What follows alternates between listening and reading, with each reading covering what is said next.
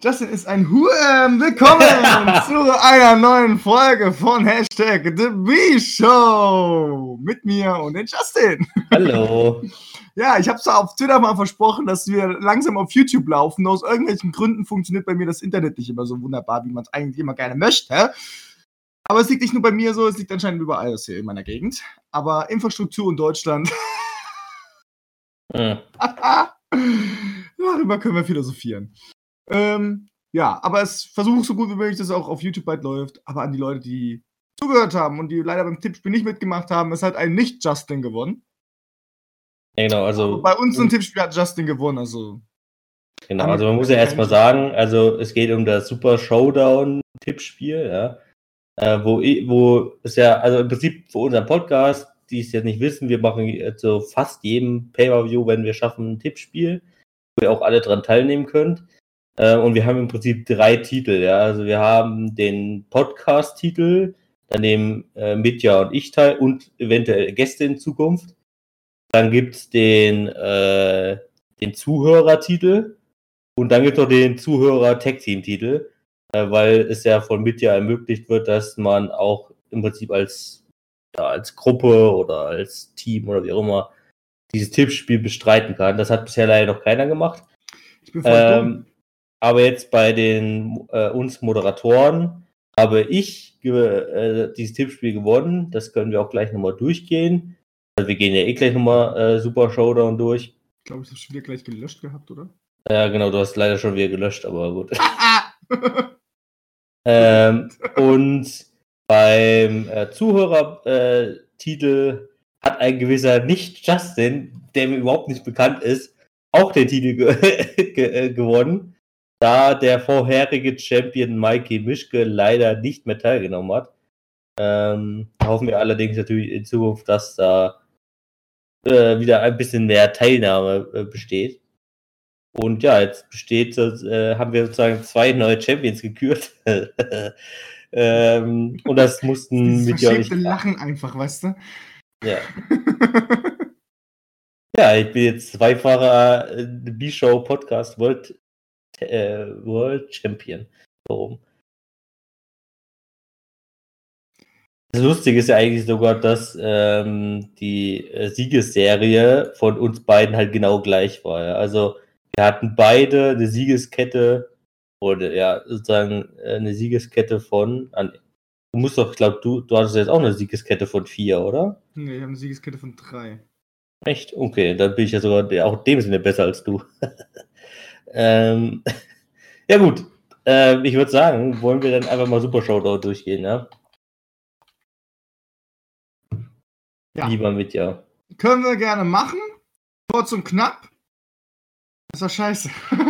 Ja, gut, also äh, es, es war halt wie diese typische Saudi-Arabien-Show. Ähm, da war wenig Spannung drin, das Publikum war jetzt auch nicht so das atemberaubendste. da, da, ich habe da schon, ich, ich, also wirklich, ich habe es ja alleine geschaut, gell? aber wenn, wenn ich das mit Leuten geschaut hätte, ich glaube, ich hätte alle fünf Minuten angehalten und hätte mehrmals die Frage gestellt. Das ging schon beim ersten Match los. Warum rufen die Leute NXT? Beim allerersten, nicht das, nicht das Pre-Show-Match, sondern allererste. Warum, warum ruft man da schon NXT? Keine Ahnung. Was war überhaupt das allererste Match gewesen? Ja, also das Pre-Show-Match war ja erstmal Usos gegen The Revival, was die Aber Usos gewonnen haben, aber relativ Match- unbedeutend. Das erste. Match generell. Das erste Match generell war Seth Rollins gegen Baron Corbin Ja, für genau. den Universal-Titel. Da haben die schon NXT gerufen. Ich habe mich gefragt, warum. Keine Ahnung, das kann ich jetzt extra gar nicht kommentieren. Ich habe auch nur deine Tweets dazu gelesen, wo ich mich auch gefragt habe, was du da für Probleme hast, weil exakt, also ich konnte mich kurz nach dem Pay-Per-View eigentlich auch nur daran erinnern, dass NXT gerufen wurde, als Triple H das Match hatte gegen Randy Orton. Und da macht es ja relativ auch Sinn, Da weil halt Triple H Sinn. für NXT verantwortlich ist. Aber ich habe Ja. ehrlich gesagt nicht mehr in Erinnerung gehabt, dass bei anderen Matches NXT Es ist- gerufen wurde. Bei anderen Matches ist auch NXT, ich glaube sogar bei Finn Bella gegen Andrade wurde auch NXT gerufen wegen Ja, gut, weil es halt äh, ehemalige NXT-Stars vielleicht sind, keine ja, Ahnung. ja. Ähm, aber dann können wir sie genau auf alle wieder drauf richten. Also es hat keinen Sinn gemacht. Also erstmal bevor wir überhaupt auf die Matches eingehen und was überhaupt da genau passiert ist, will ich erstmal zum Zuschauerpult sagen. Ich habe das Gefühl, dass die Zuschauer nicht wirklich bei der Sache waren, nicht gerafft haben, dass sie bei einem Pay-Per-View-Match bei Wrestling waren und nicht bei einer verfickten wirklichen Hausshow. Also die nicht aufgenommen wird, so, weißt du? Das Gefühl ja, hatte ich. Für also die Leute in Saudi-Arabien ist das ja gewisserweise ein Pay-Per-View. Also ob dem, also klar, wir können es halt als Hausshow bezeichnen, in dem Sinne. Also in dem Sinne war es ja ein Pay-Per-View. Also ja, natürlich, das war ja nur, äh, nur im reinsten Sinne ist es halt eine Hausshow, weil bei solchen Shows, äh, die halt außerhalb des normalen Terminkalenders laufen, ähm, was Pay-Per-Views betrifft, wechseln halt so gut wie, also wechseln in 99% der Fälle kein Titel und so weiter. Das ist halt Hausshows, ja. Bei Hausshows kommt halt einfach nur darauf an, halt möglichst große, namhafte Matches zu machen und so. Und da um halt das lokale Publikum irgendwie äh, entertainerisch zu befriedigen, sag ich jetzt mal. Ja. ähm, das ist ja der Sinn von einer Hausshow. Und nicht wie bei Pay-View, dass halt Titelmatches stattfinden, hauptsächlich. Von daher, pff, ja gut, also in dem, also ja. Ja, aber ich, ich wurde trotzdem von den Zuschauern nicht wirklich mitgerissen. Also ich hatte das Gefühl gehabt, dass die nicht wirklich da sind. Und das hat mich halt auch so, vor allem bei Aktionen, die da zwischendrin auch mal gekommen sind, wo ich gedacht habe, so, wow, krasses Ding. Und die, hab manchmal Gefühl gehabt, Emotionen waren nicht so dabei. Ja, gut, es ist halt eine andere Kultur, keine Ahnung, wie das da äh, bei anderen Sportevents so aussieht, ob das ähnlich ist. Keine Ahnung. Ja. Keine Ahnung, aber das war, also, das ist aber schon wieder so, es ist halt schon wieder, also, Super Showdown war von Arsch. Also, das wollte ich damit halt auch nochmal ausdrücken. So, wollen wir mal auf die Matches mal drauf eingehen. Wir haben da einmal die Pre das Pre-Show-Match. Es war ja eigentlich nur einfach so ein, ja, da hätte man vielleicht sogar ein Tag-Team-Match machen können um den Titel. Aber warum? Nee, die aber, hatten ja keinen Titel. Naja, ich meine, Kurt Hawkins und so, da hätte man es ja machen können. Ja, gut, klar, ja, okay, aber. Ähm, The Usos gegen The Revival. Ja, das war ein tolles Pre-Show-Match. Das Match hat mir sogar am meisten, hat mir sogar Spaß gemacht, muss ich sagen. Also mir das sogar anzuschauen. Hm, ja, das soll halt so ein bisschen die, das Publikum anheizen, sozusagen. Das ist halt die Pre-Show-Dinger sind halt immer so ein bisschen die Matches, die ein bisschen actionreich sein sollen. Das ist ja auch häufig dann halt hier Cruiserweight Championship oder sowas äh, wo halt viele Moves dabei sind, irgendwie Highfly-Moves und so Zeug, äh, wo halt einfach schon mal ein bisschen Stimmung reinkommen soll äh, für die anschließenden Matches. Ja, aber mehr, zu mehr dienten die halt eigentlich auch nicht. Und da siehst du, allein an dem Match hast du ja schon gesehen, dass es in dem Sinne eine Ausshow war. Ja. Ja, und dann gab es ja gleich das äh, Universal Titelmatch als nächstes mit Seth Rollins gegen Baron Corbin.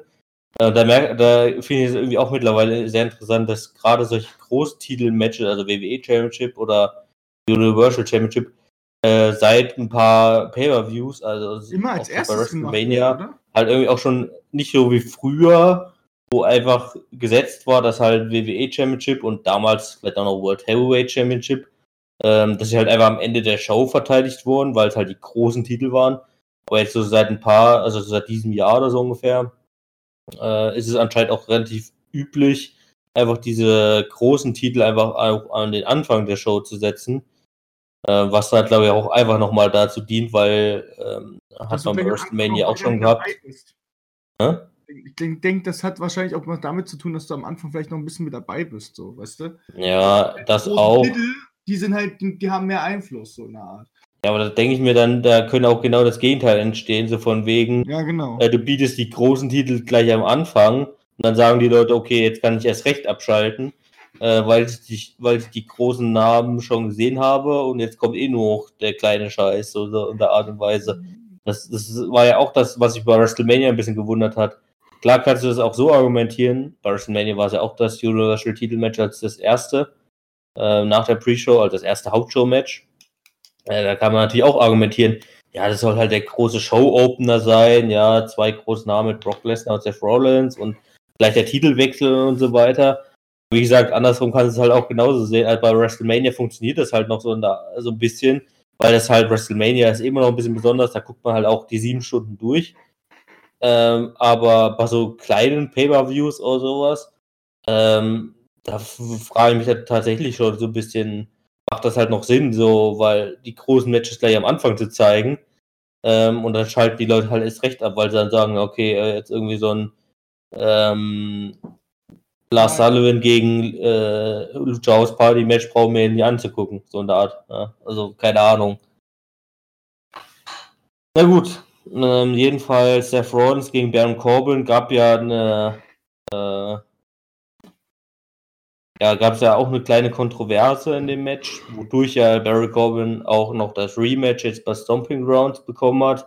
Ja, der hat sich mit dem Schiedsrichter angelegt, der eigentlich richtig alles gemacht hat und der ist dann mega ausgetickt. Das hat mir außerdem gefallen. Genau, ja? genau. Also der, der, der Richter dann so ein bisschen, dass, dass, dass, dass der Ringrichter dann auf einmal so, I am the Reverend, ähm, äh, gesagt hat. Baron Corbin ging mir auch da ein bisschen hart auf den Sack, aber ich fand das gar nicht so schlecht, weil so ist halt Baron Corbin generell so. Weißt du, mach 1, 2, 3, macht das ordentlich, er legt sich ja öfters mit dem Ringrichter an.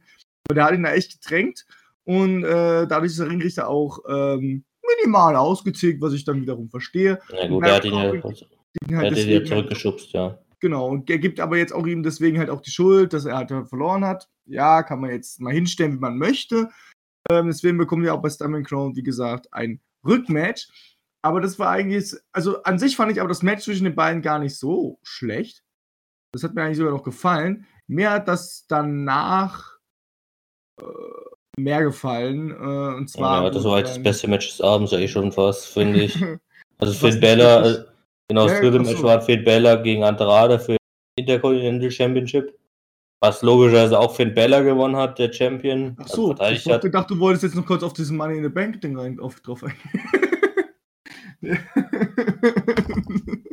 Nach Baron Corbin ist doch noch hier unser wunderschöner Brock Lesnar rausgekommen. Ja, gut, dann mach du das.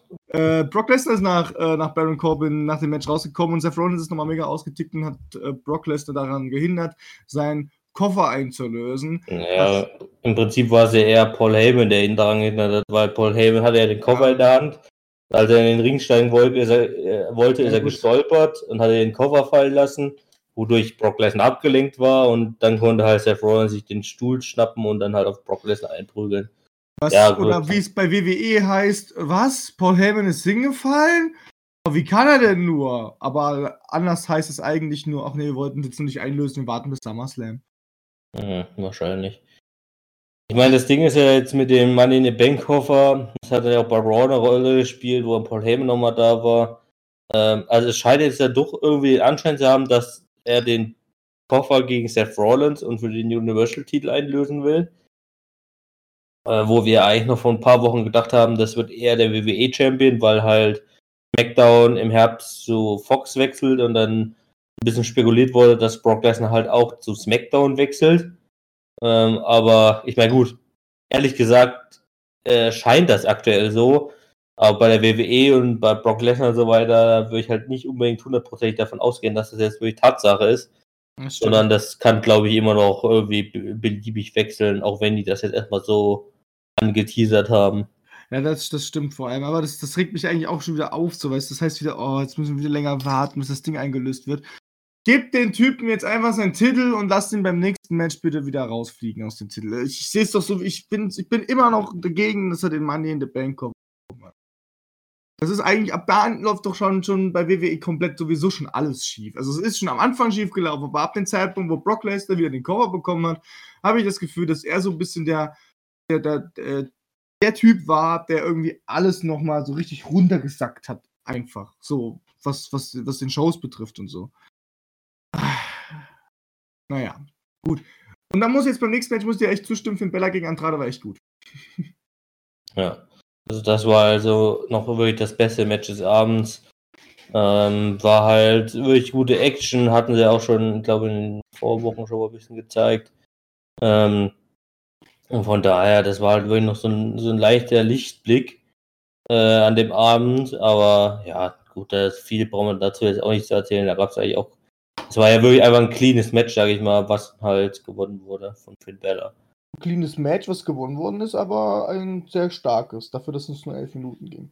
Ja, also mit clean meine ich halt nur, es gab jetzt keine Kontroversen und genau. worüber man jetzt noch reden müsste oder irgendwas anderes, also von daher. Das nächste Match war. Das hatte Kontroversen. Das, das hat nicht nur Kontrovers, das hat richtige Kontroversen. Ähm, Shane McMahon gegen Drew McIntyre gegen Roman Reigns. Ähm, mit Drew McIntyre. mit Drew McIntyre. Ähm, also es war eigentlich schon ein Two-on-One-Handicap-Match, wenn man es mal genau nimmt. Ja, ähm, ja äh, ich will kurz sagen. Best in the World ähm, hat gewonnen. Was? The Best in the World hat gewonnen. ich wollte es gerade nicht akzeptieren irgendwie. Ähm, ja, Shane McMahon hat gewonnen. Äh, das Ding war, äh, also nicht das Ding ist, ähm, Justin hat sich früher ja immer sehr gerne über Roman Reigns aufgeregt, gell? Ich bin der Meinung, Roman Reigns tut mir da echt so minimal leid, dass er gegen Shane McMahon verloren hat, da gerade, gell? Und wie sehr wird jetzt Shane McMahon bitte gepusht? Ich habe vorhin irgendwas gelesen, Shane McMahon soll wahrscheinlich den Titel gewinnen noch, also irgendeinen Titel gewinnen. Ähm, warum? Ich, ich hab's an dem, ich hab gedacht, jetzt Rom Reigns macht's jetzt zu Ende, macht da die, die Strake zu Ende von, von Shane McMahon und dann geht's so weiter und weiter. Die wird, die wird einfach nur, die ist nur langweilig. Also ich mag den als Ziel, äh, als Autorität, als hier so gerade, vor allem in der letzten Raw-Ausgabe war er ganz gut jetzt. Sowas mag ich da wiederum an Shane McMahon, aber wirklich. Äh,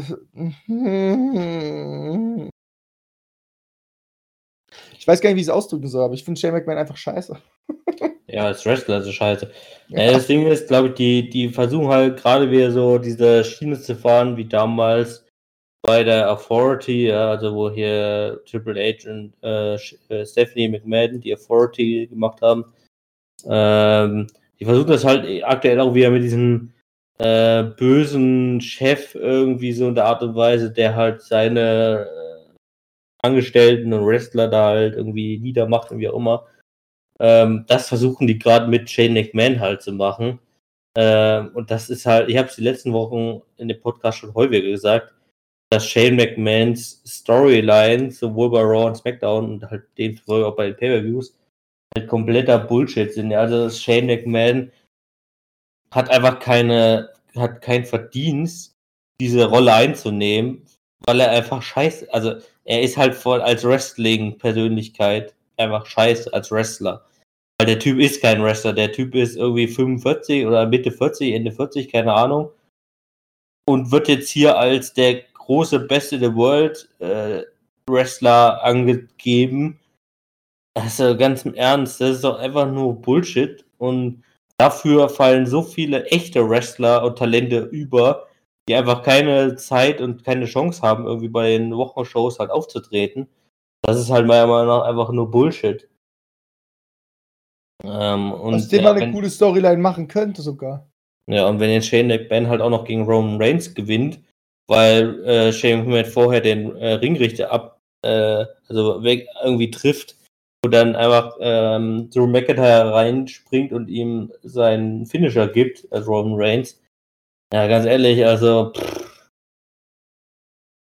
Weißt du, und jetzt beim, beim Stomping Grounds äh, Pay-Per-View, wo dann Roman Reigns gegen Drew McIntyre antritt, dann wird wahrscheinlich Roman Reigns wieder gewinnen und dann muss Drew McIntyre wieder verlieren, weißt du? Anstatt Shane McMahon verliert, nein, Drew McIntyre, das, das, der eigentliche Wrestler, das eigentliche, der eigentlich echt gute Wrestler, der muss dann wieder verlieren wahrscheinlich. Ich finde das sowieso gerade scheiße. Ich habe gedacht, Drew McIntyre wird vielleicht mal in der Bank, weißt du? Das wäre wieder cool gewesen. Das hatten wir auch eigentlich erhofft, dass er der Mann in der Bank Träger ist. Da wären auch die Shows vielleicht wieder geil, weil man, wir haben Drew McIntyre, können wir jetzt so hart, genauso wie Braun Strowman, naja, zurzeit nicht mehr gerade, weil er ist gerade ein bisschen raus, aber Drew McIntyre ist gerade einer, der, der hat aus meiner Sicht gerade mehr verdient, gerade auf dem Titel. Weißt du? Man hätte so viel machen können. Drew McIntyre gewinnt den Koffer, weißt du? Ähm, Baron Corbin macht gegen, macht gegen, ähm, Wacke. Baron Corbin macht gegen Seth Rollins ein, äh, seine Rivalität, die läuft ja quasi, gell? Die ja. ganze Zeit. Ähm, Drew McIntyre hängt sich bei Sachen, ein bisschen anderen Sachen rein und dann zu dem Zeitpunkt, wo Baron Corbin vielleicht gegen Seth Rollins gewinnt und den Titel holt, kommt, kommt, kommt Drew McIntyre raus und holt sich mit, mit dem Cash in den Titel von Baron Corbin. So, weißt du? Das wäre viel geiler gewesen. Das habe ich, hab ich auch eigentlich echt erhofft, dass so die Universal Championship äh, so ein bisschen da gespielt wird bei Raw. Ähm, aber das funktioniert schon wieder alles nicht. Und jetzt ist schon wieder Drew McIntyre ist wieder so ein, so ein Söldner, der wieder einfach wieder sich hinlegen muss, damit, ähm, damit von jemand anderem seine Story funktioniert. So, weißt du, er ist eigentlich, er ist eigentlich nicht mal wirklich ein Hauptdetail in dieser, in diesen ganzen, in der ganzen Rivalität. Der ist einfach nur dabei, so als Nebenmann wieder. Mhm. Und es sieht bei mir einfach gerade so aus, okay, Roman Reigns hat gegen Shane McMahon verloren. So, Roman Reigns will aber Shane McMahon unbedingt besiegen. Ja, dann muss er aber erstmal an seinen ganzen Söldnern vorbei. Also sowieso beim Spiel so. Du hast so gegen den Endgegner schon einmal gekämpft, hast aber übelst, übelst verloren, weil er einfach 100 Millionen Mal mächtiger war. Du hast tausendmal trainiert, hast alle seine, seine Untertanen besiegt und auf einmal bist du wieder vor Shane McMahon. Am besten, am, Im besten Fall machen die es wieder bei WrestleMania. Ähm, auf einmal gewinnt Roman Reigns gegen Shane McMahon, weil dann hat er den Boss wieder besiegt, so, weißt du? So habe ich das Gefühl bei der Storyline zwischen den zwei. Ja. Dass das so jetzt machen wollen. Deswegen muss ich Drew McIntyre bei Storming Crowds auch wieder hinlegen. Ich weiß nicht, wie du es siehst. Ja, also ähnlich, ne? Also ich, ich, ich würde das mal so tippen, dass es so gehen wird, weil ich glaube halt nicht. Klar kann man auch wieder sagen, dass dann irgendwie dann vielleicht wieder irgendwie Elias oder Shane McMahon dann eingreift und dann Roman Reigns wieder verliert. Aber es wäre schon irgendwie echt interessant, wenn, also ich würde es ehrlich gesagt sogar irgendwie befürworten, dass McIntyre gewinnt, aber halt nicht mit dieser gesamten Shane McMahon Storyline, sondern der soll halt für sich gewinnen. Ja, eben. Ähm, und von daher ist es mir dann eigentlich auch schon wieder vollkommen egal, wer dieses Match gewinnt. Weil mhm. halt einfach es sich alles nur um diese Shane McMahon Storyline dreht und von daher. Ich finde, das naja. ist jetzt schon, schon ein Beispiel wieder dafür, dass du gesagt hast, äh, dass da wieder ein Slot benutzt wird, weißt du, was andere Wrestler nicht nutzen können. Das wäre ein Slot, wo man mit Drew McIntyre und vielleicht sogar mit einem neuen Superstar irgendwas machen hätte können, so, weißt du? Mhm. Das ist, es ist einfach traurig. Beziehungsweise hätte man das auch wieder für einen Tag-Team-Champion nutzen können. Ich, ich will es nur anmerken. Wir hatten jetzt schon seit oft nicht wirklich wieder Titelverteidigung wegen den Tag-Teams von Raw. Das kam mir erst wieder in der Raw-Sendung jetzt vor. Ja. Ähm, nächstes Match, das war Lars Sullivan gegen Lucha House Party. Das hieß also Grey Metallic, Callisto und Linz Dorado. Das ausgegangen per Disqualification. Ja, genau. Also, das war ja auch so ein bisschen lächerlich. Ne, da kam dann auch im Nachhinein raus, dass das Matchende äh, auch noch mehrmals geändert wurde. Also eigentlich war geplant, dass er sie, dass Lars Sullivan die drei klar besiegen soll, also in einem ja, klaren Zerstörungsmatch sozusagen. Und das wurde dann halt auch in, warum auch immer, irgendwann so gedreht, dass das Match per Disqualifikation enden soll weil ja alle drei Leute von Lucha House Party am Ende des Matches dann Lars Sullivan angegriffen haben, gleichzeitig, was dann ja zur Disqualifikation geführt hat. Ähm, und so hat halt Lars Sullivan dieses Match per Disqualifikation gewonnen. Ähm, und von daher, ja gut, also das war irgendwie auch so eine Frage, also so eine gewisse Sache, warum das jetzt so halt geändert wurde, dass dieses Match, das erste Match, das erste offizielle Match, was Lars Sullivan in der WWE hatte, per Disqualifikation geendet hat, aber gut.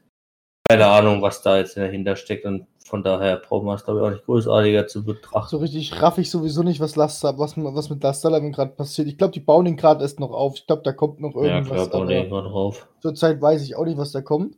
Das nächste Match, das war ein sehr, sehr langes Match. Hm, ähm, viel zu lang. Genau, das wollte ich auch gerade sagen. Es ist ein viel zu langes Match gewesen. Randy Orton gegen Triple H. Dafür, dass es ein verficktes, normales Match war, ohne. No, also, also wirklich ein normales Match eigentlich, ging es einfach viel zu lang. Es war auch viel zu langweilig. Ja, 25 Minuten. Ähm, ein Match zwischen zwei schon in die Jahre gekommenen Wrestlern. Ja, also Randy Orton. Da ist Randy Orton noch der Junge. ja, also Randy Orton hat ja auch gewonnen, wie wir es beide vorhergesagt haben. Ähm, weil es halt, also ich habe es damals damit argumentiert, dass halt Triple H das WrestleMania-Match gewonnen hat und Randy Orton sein WrestleMania-Match verloren hat. Also ein bisschen als wiedergutmachen sollte jetzt halt Randy Orton das nächste Match gewinnen.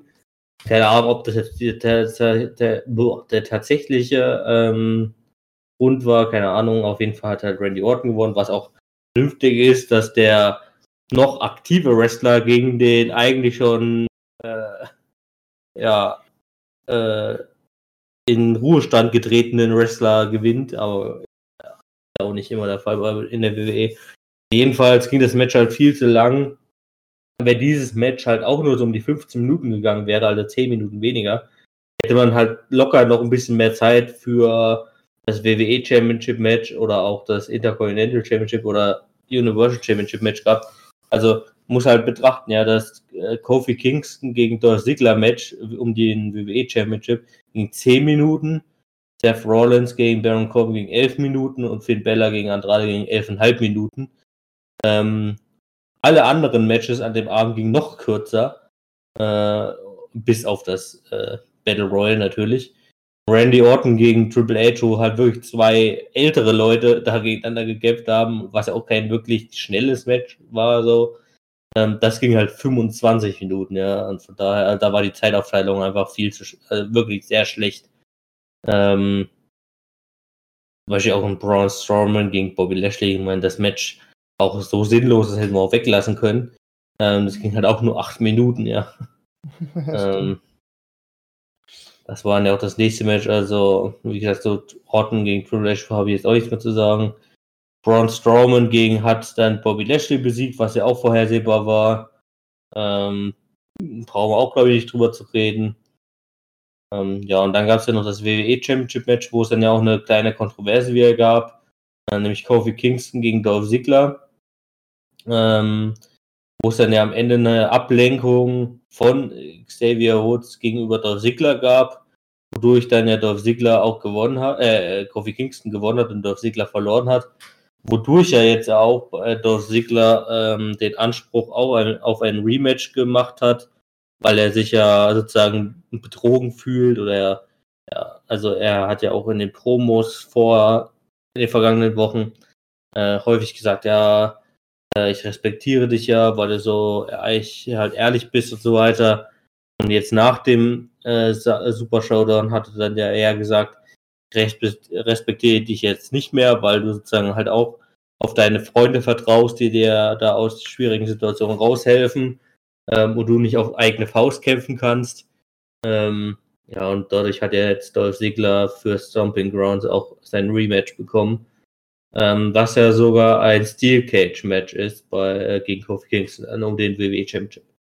Genau. Ähm, ja, aber das Match halt bei äh, Super Showdown war halt mit 10 Minuten da in dem Sinne auch sehr kurz.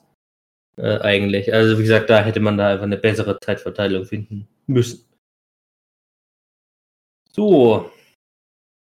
Ähm, das 51-Man Battle genau. Royal. Genau, also eigentlich soll es ja ein 50-Mann Battle Royale sein, was dann irgendwie dann noch auf ein 51-Mann Battle Royale äh, äh, erweitert wurde, weil der letztendliche Gewinner noch dazu kam, nämlich Mansur, ähm, der ja ein Saudi-Arab, also wie heißt das, Saudi-Arabia? Saudi. Ja, egal. Auf jeden Fall aus Saudi-Arabien kommt und somit sozusagen vor seinem Heimatpublikum äh, angetreten ist ähm, ja, also da kann man jetzt natürlich auch verschiedene Ansichten haben über dieses Match. Ähm, also im Prinzip war es halt einfach nur ein sinnloses Match mit äh, random zusammengewürfelten Leuten, die einfach, also die haben ja im Prinzip alle Leute mitgenommen aus der WWE ähm, und die einfach alle in dieses Match reingesteckt, die sozusagen vorher noch kein Matches hatten ähm, an dem Abend. Und äh, ja, da war halt von 2-5 Live über SmackDown und Raw, glaube ich, alles dabei. Ich glaube, von NXT waren keiner dabei. Wenn ich hier gerade mal die Liste durchgucke. Doch, ähm, NXT, der war, kam doch von NXT, der Mensur, oder hat er. Nee, nee, Mansur, der Mensur oder Mansur. Ich glaube, der ist noch. Doch, ich glaube, der hatte zwar schon Auftritte bei NXT, der ist aber, von NXT. Hier steht sogar Branded NXT. Okay, dann zählt er als einziger, dem ich vorgestellt noch als NXT-Typ. Also der ist, er, er gehört ja zu denjenigen, die jetzt auch innerhalb dieses Stils mit Saudi-Arabien, mit den ganzen Shows, hier gehört auch mit zusammen, dass die WWE halt auch hier ähm, Talente sucht in dem arabischen Raum. Da gehört halt ist halt Mansur einer derjenigen, die es bisher da am meisten, äh, weitesten geschafft haben, indem sie jetzt halt schon auch bei NXT ein paar Matches hatten. Ähm, und von daher, ja gut, also wie gesagt, da kann man verschieden, verschieden drüber denken, so von wegen, ja okay, im Prinzip war das Match so sinnlos oder so unbedeutend, dass man halt auch so jemanden diesen äh, Sieg äh, geben konnte. Andererseits hätte man auch sagen können, okay, in Saudi-Arabien einem, äh, einem Wrestler den Sieg zu geben, der halt auch, nur aus dem Land kommt und wahrscheinlich nur deswegen dieses Match gewonnen hat, weil halt sozusagen auch nochmal dieses Heimatgefühl, also danach hat er eine Rede gehalten, ja, ähm, da war nochmal hier wie äh, halt der amerikanische Patriotismus, war dann halt der saudi-arabische Patriotismus nochmal schön zu spüren. Ähm, und letztendlich war das wahrscheinlich aber der letztliche Hintergedanke dazu. Von daher muss man ja auch schon ein bisschen wiederum sagen, naja gut. Der hat halt als letztes Elias eliminiert. Ähm, und wenn jetzt halt dieses ganze Match mit 50 weiteren Wrestlern nur dazu gedient hat, dass ein Saudi-Arabier ähm, halt einen Sieg bekommen sollte vor seinem Heimatpublikum, da dass er nochmal Publikum ein bisschen besser gestellt, äh, also gestellt sein soll, weiß ich jetzt nicht, ob das wirklich äh, so förderlich ist. Darfst ja nicht vergessen, dass es gibt ja dieses Jahr nochmal ein Pay-Per-View dort, oder? Hm. Ich möchte Ja, wahrscheinlich Ende des Jahres. Mal, mal ganz doofe Frage. Wir haben jetzt ein, das The Greatest Royal Rumble gehabt. Okay? Hm. Was war dann das letzte? Jetzt haben wir ein 51 Battle Royal gehabt. Brown Jules war, also Brown Jules war äh, ja letztes Jahr im Herbst, wo es hier de, dieses Best in the World Turnier gab, was ja Shane Genau, da war das Best hat. in the World Turnier. So, was wollen die jetzt erfinden? Na gut, vielleicht kommt dann ja einfach nochmal dieses äh, Crown Jewel Ding mit dem Best in the World, das ist einfach der nächste Best in the World gekürt wird. Ah!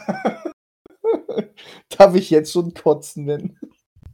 Gerne. Ich, ich, äh, ohne Mist, dieses, diese ganzen Pay-Per-Views, also, okay, jetzt nehmen wir es jetzt nur drei, gell, aber die machen irgendwie alles, was, was, alles, was WWE schafft es wirklich, was, wo man sagt, okay, die haben vielleicht da was Gutes gerade mal gemacht und es ist wirklich jetzt schwer, etwas Gutes zu finden. Aber die schaffen es wirklich, wenn sie was Gutes gemacht haben, einfach so im nächsten Moment alles wieder kaputt zu machen. Und diese Pay-Per-Views sind einfach, so weißt du, wir wissen, wir hatten ein gutes Pay-Per-View die letzten Male gehabt und jetzt kommt wieder, dann kommt wieder eins von Saudi-Arabien und alles zunichte einfach so. Alles, was du über WWE weißt, kannst du erstmal vernichten, weil es einfach so komplett behindert war. Ähm, ah, es war wirklich wirklich. Ich mag die Pay-Per-Views null, die in Saudi-Arabien stattfinden. Entweder überdenkt man das, wie man, ob man die besser gestalten kann. Ich weiß, dass sie auch dran gearbeitet haben, weil wir nach, nach dem Podcast habe ich den Justin noch mal ein paar Artikel geschickt, die haben sich dann auch wieder umgeändert. Es war angekündigt worden, vielleicht, dass doch ein Frauenmatch stattfindet, aber dann ist doch kein Frauenmatch stattgefunden, weil wieder irgendein Prinz oder irgendwelche Politiker oder was auch immer da gesagt hat, nö. In ein Land, wo, wo, wo alles, was feindlich ist und ach, das verstehe nicht, warum die WWE da noch zusammenarbeitet. Ich, ich, na, meiner Meinung ist, sollte man dort als WWE nicht mehr hingehen, einfach um den Menschen Umdenken zu geben, weil wenn denen so wichtig ist, ein Pay-Per-View zu haben von der WWE dort bei sich, gell?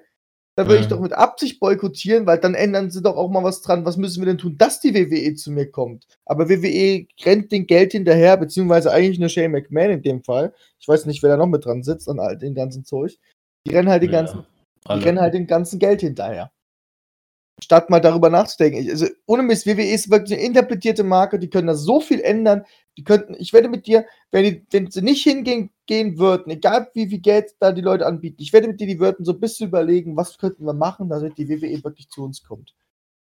Also bisher ist dann übrigens am 1. November ein weiteres Event in Saudi-Arabien geplant. Bis dahin bin ich tot. So. Aber da ist noch kein Name und nichts bekannt. Das ist gut.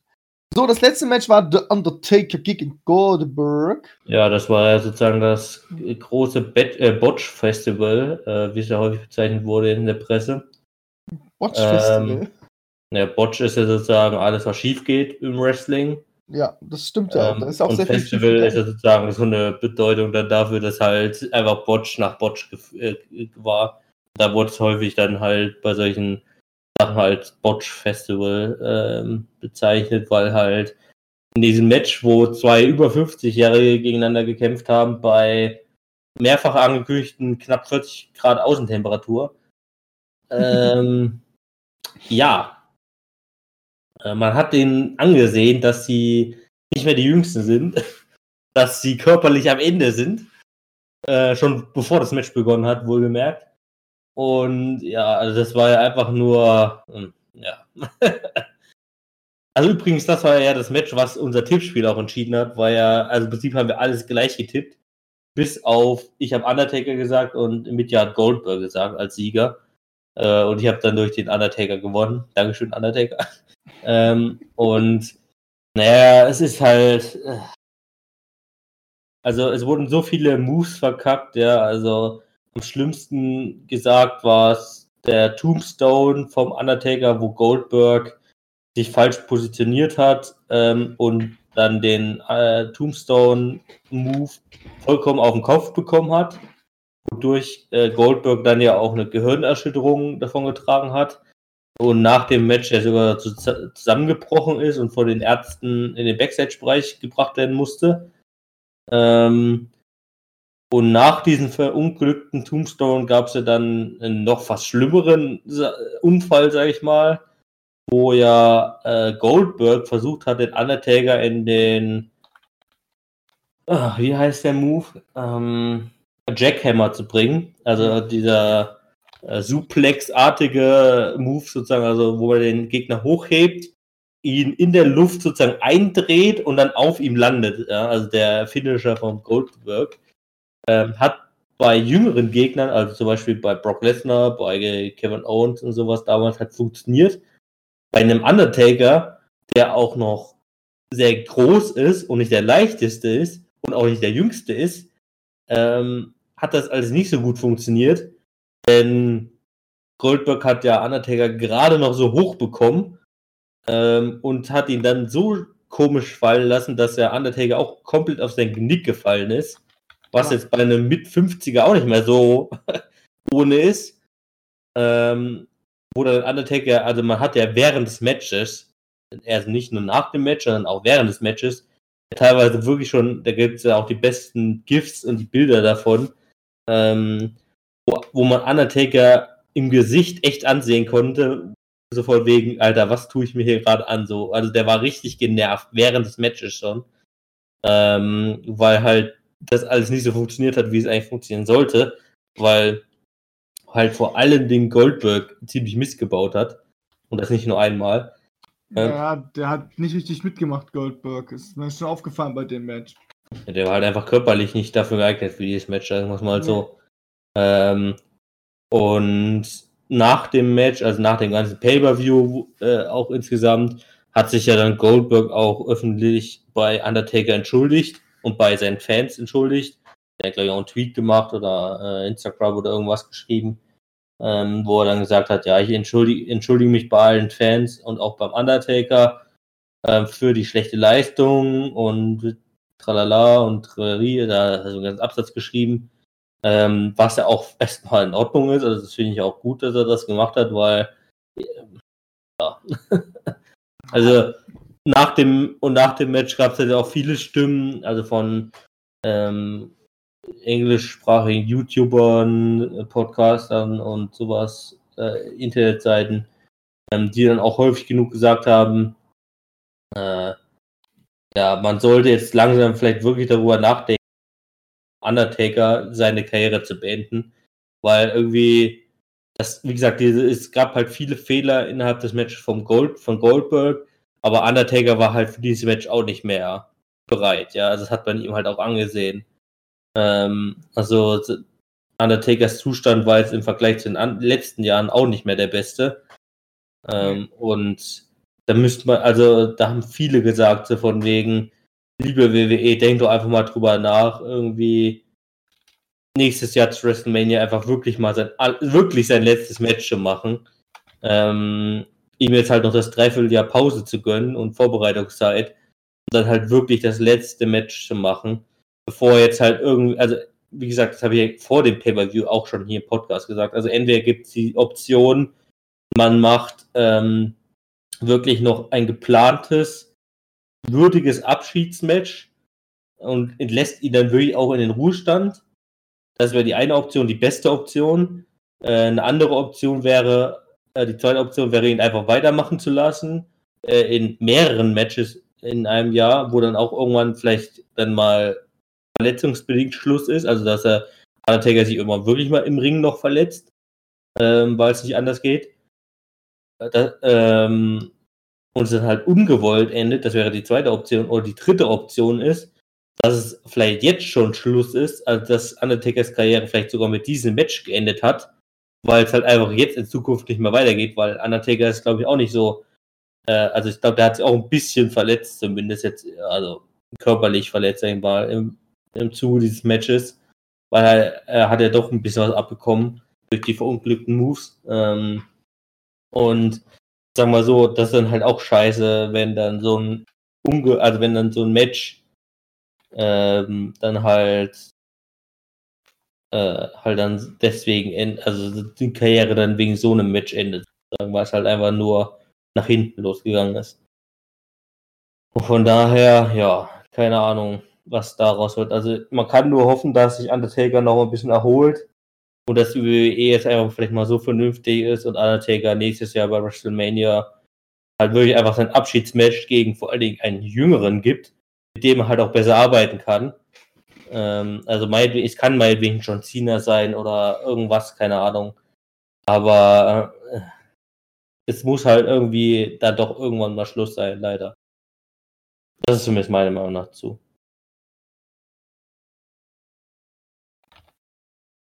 Ja, und nachdem mich ja jetzt nichts sagt. Nee, ich, ich, ich, ich, ich überlege nur gerade, was ich noch darauf antworten soll, weil du hast ja alles, was wichtig ist, dazu gesagt. Ja. Von daher, ich sehe das genauso. Es ist sehr viel schiefgegangen dabei. Äh, Goldberg hat eine Gegendarstellung beim das geht nicht mehr. Ich bezweifle so ein bisschen, dass es die WWE zulassen will, aber man sollte auch einfach sagen, ja, einen Undertaker gehen zu lassen ist schwer. Aber wenn ein Mensch es einfach nicht mehr kann, dann soll man es lassen. Irgendwo muss man da auch mal endlich mal die ziehen. Und das ist, glaube ich, das gute Schlusswort, was wir machen, um in eine Pause zu gehen, oder? Ja. Genau, wir machen eine kurze Pause und dann reden wir über Raw und SmackDown.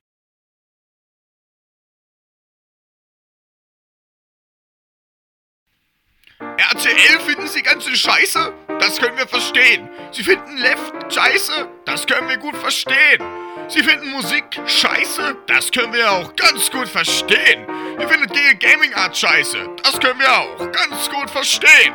Schalten Sie also ein bei youtube.com slash oder bei twitch.tv slash. Die beste Unterhaltung für jeden, egal wer Sie sind. Klein, groß, Katze, Hund, Maus. Bei Millennium TV.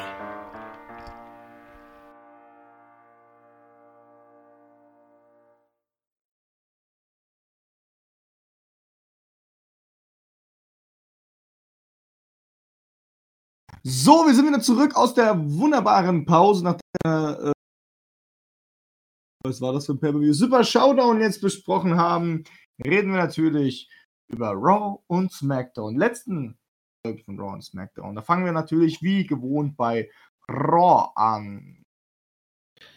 Genau, und Raw ist dann, ähm, hat diese Woche durch Seth Rollins begonnen, ähm, der eine Promo gehalten hat wo es doch mal um den Super Showdown ging äh, und um die dortigen Ereignisse äh, bezüglich Brock Lesnar, also worüber wir gerade eben schon gesprochen haben.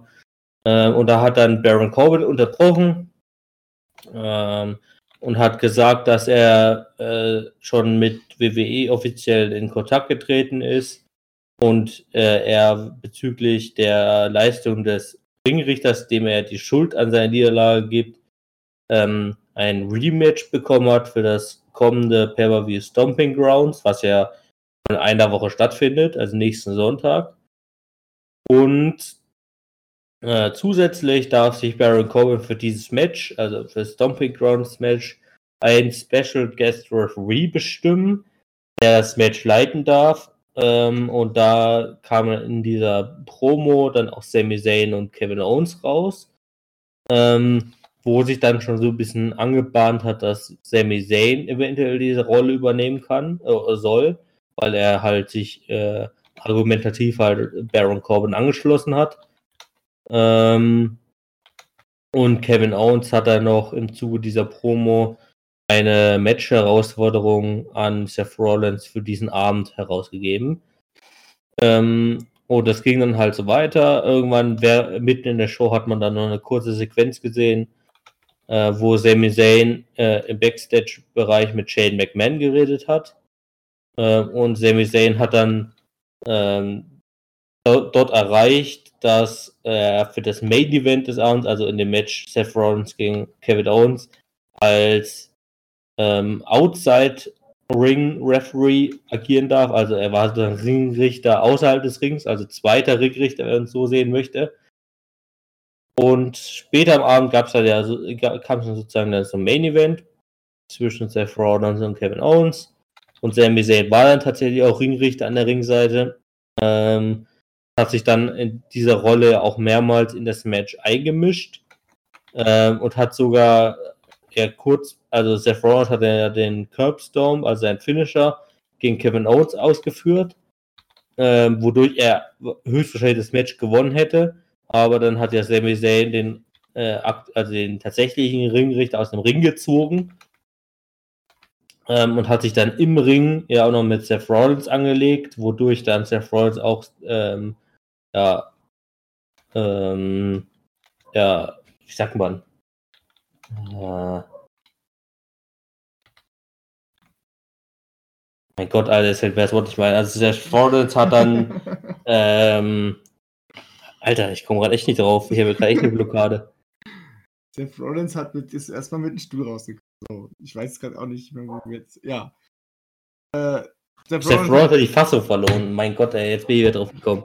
Ach, ja, ähm, ähm, hat dann auf Sami Zayn, also auf den Ringrichter, auf den mehr oder minder offiziellen Ringrichter eingeprügelt. Ähm, und als dann Seth Rollins Sami Zayn verprügelt hat, kam dann auch Baron Corbin rein, ähm, der aber auch schon der schnell vor Seth Rollins in, in die Flucht geschlagen wurde.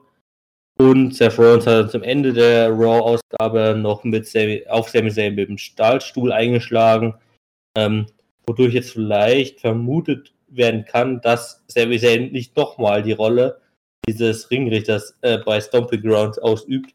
Aber da erfahren wir wahrscheinlich jetzt bei der kommenden Raw-Ausgabe ein bisschen mehr darüber. Wen halt Baron Corbin jetzt als Ringrichter, als Special Guest Referee auswählt. Das werden wir nächste Woche erfahren, ja, das stimmt. So. Ähm, genau, und das war halt diese ganze Sache. Ja, also äh, diente halt logischerweise ein bisschen dazu, halt diese Seth Rollins Geschichte mit Baron Corbin weiterzumachen. Ähm, und man hat halt sozusagen auch gleich noch hier Kevin Owens und Sami Zayn mit reingebracht, die auch noch bei SmackDown eine Rolle gespielt haben.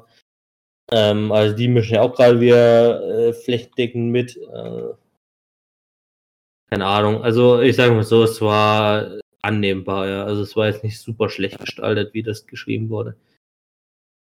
So, ähm, das zweite Thema bei Raw, äh, was wir mit euch besprechen wollten, äh, ist mal wieder der 24-7 Championship. Und zwar ähm, gab es dann ja bei Raw auch wieder den Fall, dass der Truth durch die ganze Arena geflüchtet ist äh, auf, der, ja, auf der Flucht vor den ganzen anderen Superstars, die, ihn ja schon seit Wochen verfolgen.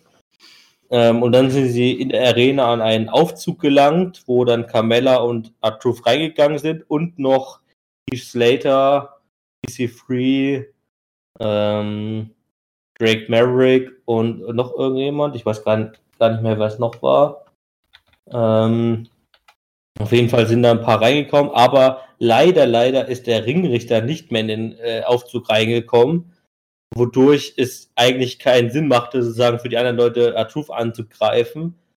Ähm, und während der gesamten Show hat man garantiert irgendwie drei, vier, fünf Mal in die Kamera des Aufzugs geschaltet, wo dann Artuf und die ganzen Leute halt irgendwie über allen möglichen Scheiß diskutiert haben.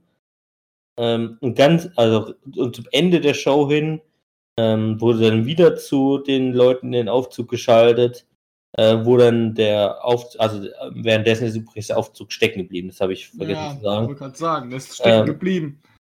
Und zum Ende der Show ist dann der äh, Fahrstuhl wieder weitergefahren, die Tür ging wieder auf, alle standen vor der Tür, inklusive des Ringrichters. Ähm, Und dann ging es halt los. Also da haben alle wieder versucht, R-Truth zu pinnen. Hat es aber keiner geschafft. Und ähm, Carmella konnte dann erfolgreich R-Truth wieder in den äh, Auf, äh, Aufzug ziehen. Und sie konnten dann dadurch halt wieder flüchten. Der ganzen Meute. Und das war halt wieder die ganze Geschichte des 24-7 Championships bei Raw.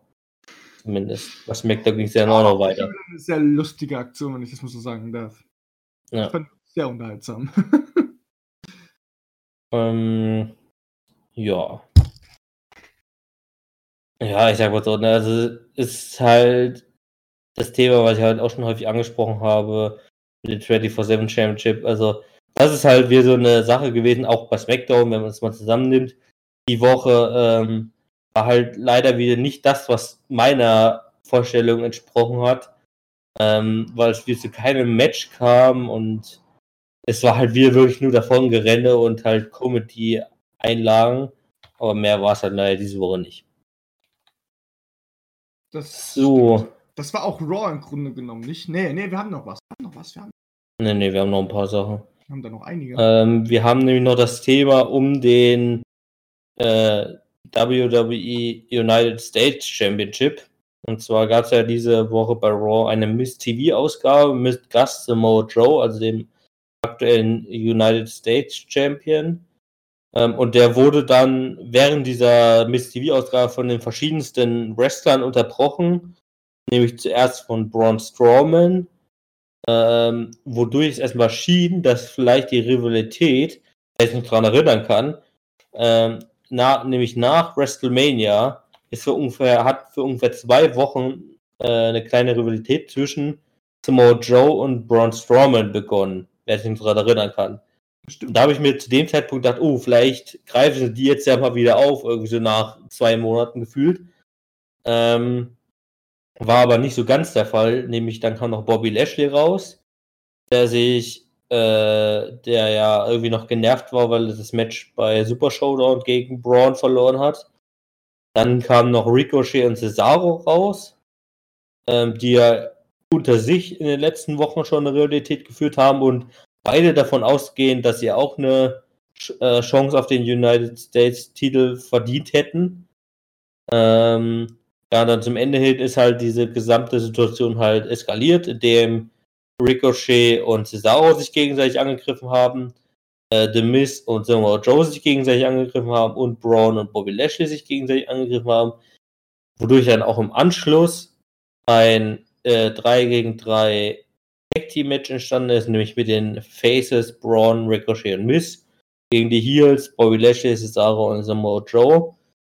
Ähm, Samoa Joe ist ja während des Matches irgendwann einfach mit von dem Match geflüchtet, weil er einfach keinen Bock mehr auf das Match hatte. Ähm, und zum Ende hin hat dann Ricochet der Pinfall gegen Cesaro gewonnen. Ähm, da gab es dann leider ja eine kleine äh, Verletzung von Cesaro. Ähm, denn wer sich das Match angesehen hat oder jetzt gerne auch nochmal YouTube in den Clip reingucken möchte, ähm, hat ja Ricochet seinen Finisher, also diese 450 Splash da gemacht. Nee, 630 heißt er, ne, bei ihm. Oder oh, wie auch immer. Ja. Doch 630 heißt er, glaube ich. Also den 630 Grad äh, Finisher da vom obersten Seil. Und der ist halt auf statt auf Cesaros Körper, wo er normalerweise landen sollte, halt komplett auf Cesaros Knie gelandet oder Bein gelandet, äh, wo sich dann Cesaro auch wirklich gekrümmt hat vor Schmerzen und dann auch im Nachhinein äh, von den WWE-Ringrichtern äh, in den Backstage-Bereich begleitet werden musste, weil äh, Cesaro kaum noch auftreten konnte. Äh, und im Nachhinein ist dann aber Gott sei Dank eine kleine Entwarnung gekommen, dass die Verletzung von Cesaro nicht so schwerwiegend war, wie es dann halt zunächst den Anschein hatte. Ähm, aber ja, wäre jetzt schon echt blöd gewesen, weil Cesaro halt gerade wirklich auch ein bisschen im Aufschwung ist, sage ich mal. Also er hat ja in den letzten Wochen viele Matches gehabt und auch wirklich eigentlich mit die einzigen guten Matches gehabt, die in der jeweiligen Woche schon stattgefunden haben. Das stimmt. Ähm. das wäre echt traurig. Ja. Auf jeden Fall hat Ricochet halt dieses Match gewonnen äh, wodurch man vielleicht vermuten könnte, dass Ricochet ähm, einer der aussichtsreichsten Gegner jetzt für Samoa Joe ist. Aber ich glaube, ich habe auch schon gelesen, dass jetzt für die kommende Raw-Ausgabe wohl ein Fatal Five-Way-Match geplant ist. Also all diese fünf Leute, die jetzt da waren, also Braun, Ricochet, Miss, Lashley und Cesaro, gegeneinander antreten und der Sieger daraus dann ähm, Samoa Joe bei Stomping Grounds herausfordern wird. Ja, also es wird wohl höchstwahrscheinlich ein Face werden, logischerweise, da ja Samoa Joe ein Heal ist. Also Cesaro und Lashley sind da mit relativ niedrigen Chancen. Ja, bei den anderen drei, also Braun, Ricochet und Miss, sind meiner Meinung nach die Chancen relativ offen, wer das wird. Ähm, wie gesagt, Ricochet hat jetzt halt das Tag-Team-Match gewonnen für sein Team. Aber ich würde es auch nicht ganz ausschließen, dass Braun oder vielleicht sogar The Miz das Match gewinnen werden und somit Samoa Joe herausfordern könnten. Ja, das war die ganze Geschichte für den United States Titel. Genau. Ähm, und dann haben wir noch jetzt tatsächlich noch, ah ne, wir haben sogar noch zwei Themen. Wir haben noch das Thema um den Raw Tag Team Championship, was er mit ja auf Rachel mal angesprochen hat. Ähm, und zwar hatten wir ein Raw Tag Team Championship Match zwischen den Champions äh, Kurt Hawkins und Zack Ryder gegen die Usos, gegen The Revival, also ein Triple Threat Match. Ähm, was dann auch letztendlich The Revival gegenüber, ich glaube, es war sogar Zack Ryder gewonnen hat. Und somit haben wir jetzt The Revival als neuen Champions. Da gibt es natürlich einige Sachen, die da ein bisschen komisch waren. Und zuerst mal die Ansetzung aus dem Nichts dieses Matches. Also dafür gab es keine großen Ankündigungen oder irgendwelche vorhersehbaren Sachen. Ähm, zweitens würde ich da sagen, die Rolle von Hawkins und Ryder, ja, die haben den Titel damals bei WrestleMania gewonnen ähm, und waren seitdem so gut wie nie mehr in Erscheinung. Also ich, die hatten kein, glaube ich, hatten die seit WrestleMania noch mal ein Match. Ich, also vielleicht hatte kurz nach WrestleMania noch mal ein Match, aber seitdem schon nicht mehr, glaube ich. Ähm, ja, also sie war, obwohl die Champions waren, war sie halt einfach nicht anwesend. Ähm, hingegen hatten halt die Usos und der Revival in den vergangenen Wochen und Monaten eine Rivalität am Laufen, aber halt die Champions nicht. Ähm, und zu guter Letzt ist natürlich noch der Punkt zu nennen, dass der Revival sich ja aktuell mit der WWE immer wieder so ein bisschen im Konflikt befindet, sage ich jetzt mal. Hatten wir ja auch schon drüber berichtet hier im Podcast. Wo ich nicht verstehe, warum die WWE damit. Was? Also, weißt du, die, die, die regen sich dauerhaft auf die Revival, dann kriegen sie auf einmal den dann kriegen sie auf einmal den Champion-Titel. Ja, darauf wäre ich jetzt ja gekommen. Also, wir werden ja schon häufig darüber berichtet, dass ähm, die Verträge von äh, der Revival im nächsten Jahr im Januar oder Februar auslaufen. Ähm, und es in der Vergangenheit hieß, dass sie die Verträge wahrscheinlich nicht verlängern wollten, wodurch es in den vergangenen Wochen zu dieser, naja, ich sag mal, Peinlichstellung von der Revival kam, ja, wo dann die Szenen kamen, wo sie sich in der Dusche gegenseitig die Rücken rasiert haben und so weiter. Ähm, und plötzlich bekommen sie jetzt sogar noch die Champion-Titel wieder, äh, die sie ja bei WrestleMania verloren haben. Und das ist halt so ein bisschen, glaube ich, wäre der übliche Fall. Ähm, von wegen, die es, halt, die es ja auch schon damals gab, ja, wo der Revival sich das erste Mal im Februar oder sowas, glaube ich, darüber auf, öffentlich darüber aufgeregt hat, über die Tag Team Division und die Vertragssituation und so weiter, die die WWE macht. Und da haben sie damals schon die Titel bekommen, so ein bisschen sozusagen so zur Beruhigung. Also, dass halt die, äh, sie bekommen die Titel. Davon erhofft sich halt die WWE, dass ähm, sie die Verträge verlängern und sie nicht die Talente an AEW verlieren und so ähnlich wird es wahrscheinlich jetzt wieder der Fall sein, weil die WWE halt einfach keine Pläne mehr für Zack Ryder und Kurt Hawkins hatte, vielleicht auch nie hatte nach WrestleMania. Und jetzt werden die, werden die Titel halt einfach wie an der Revival gegeben. Ich meine, ich habe auch schon häufig genug gesagt, dass ich die, dass ich der Revival die Titel gönne, ähm, weil sie halt einfach ein gutes Tag-Team sind. Aber ich sag mal so, die ganze Situation, die halt da rumspielt, mit der ganzen Vertragssituation und mit allem drum und dran, ähm, weiß ich jetzt ehrlich gesagt nicht so ganz, was ich davon halten soll, weil ich sag mal so, die Politik dieser w der WWE mit Rudy Revival ist halt echt dämlich, oh, ist echt komisch, weil zuerst ähm, werden sie aufgrund ihrer Vertragsentscheidung wieder lächerlich gestellt, öffentlich in der WWE, also dem Storyline-Programm. Äh, und jetzt bekommen sie sogar wie die Titel hinterhergeschmissen, sag ich mal, ja. ja. Ähm, keine Ahnung, also weiß nicht, was du dazu sagst. Ich finde das behindert. Warum, weißt du, wenn. Ich, ich verstehe nicht, warum man The Rival noch behalten will. Das verstehe ich eher wiederum nicht bei der WWE. So. Weil, wenn ich, wir haben, wir haben einen Hawkins und Zack Ryder da, warum macht man mit denen nicht die Storyline so mit den Usos? Warum macht man dann mit die Revival das? Die, nur weil die sich so aufmüpfig machen. Das ist dasselbe Ding wie bei Sasha Banks der Fall. Weißt du? Ups, was ist denn jetzt hier los? Ähm, und das finde ich halt an sich richtig bescheuert. Es ist halt das Problem, ähm, dass, äh, dass das halt einfach Zack Ryder und ähm, Kurt Hawkins für mich einfach mehr Chancen verdient haben, die verdient hätten und äh, einfach den Titel einfach bei jedem Pay-Per-View einfach mal verteidigen sollen. Das haben sie einfach nicht bekommen. Und jetzt kriegt die Revival, nur weil die sich aufregen darüber, kriegen das. Aber eine Sascha Banks bekommt das nicht. Ich verstehe einfach an sich diese ganze Philosophie hinter der ganzen WWE nicht. Und die sollte man definitiv noch klären.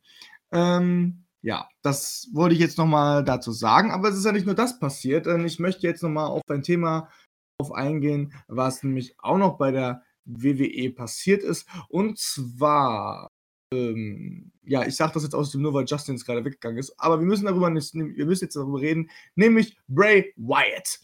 Äh, das Friendly Jetzt muss ich gerade mal gucken, wie das genau heißt. Ähm, genau, im Firefly Funhouse ist wieder eine Folge rausgekommen, wo Bray Wyatt ähm, sich wieder ein bisschen vorgestellt hat, wie er wieder ist.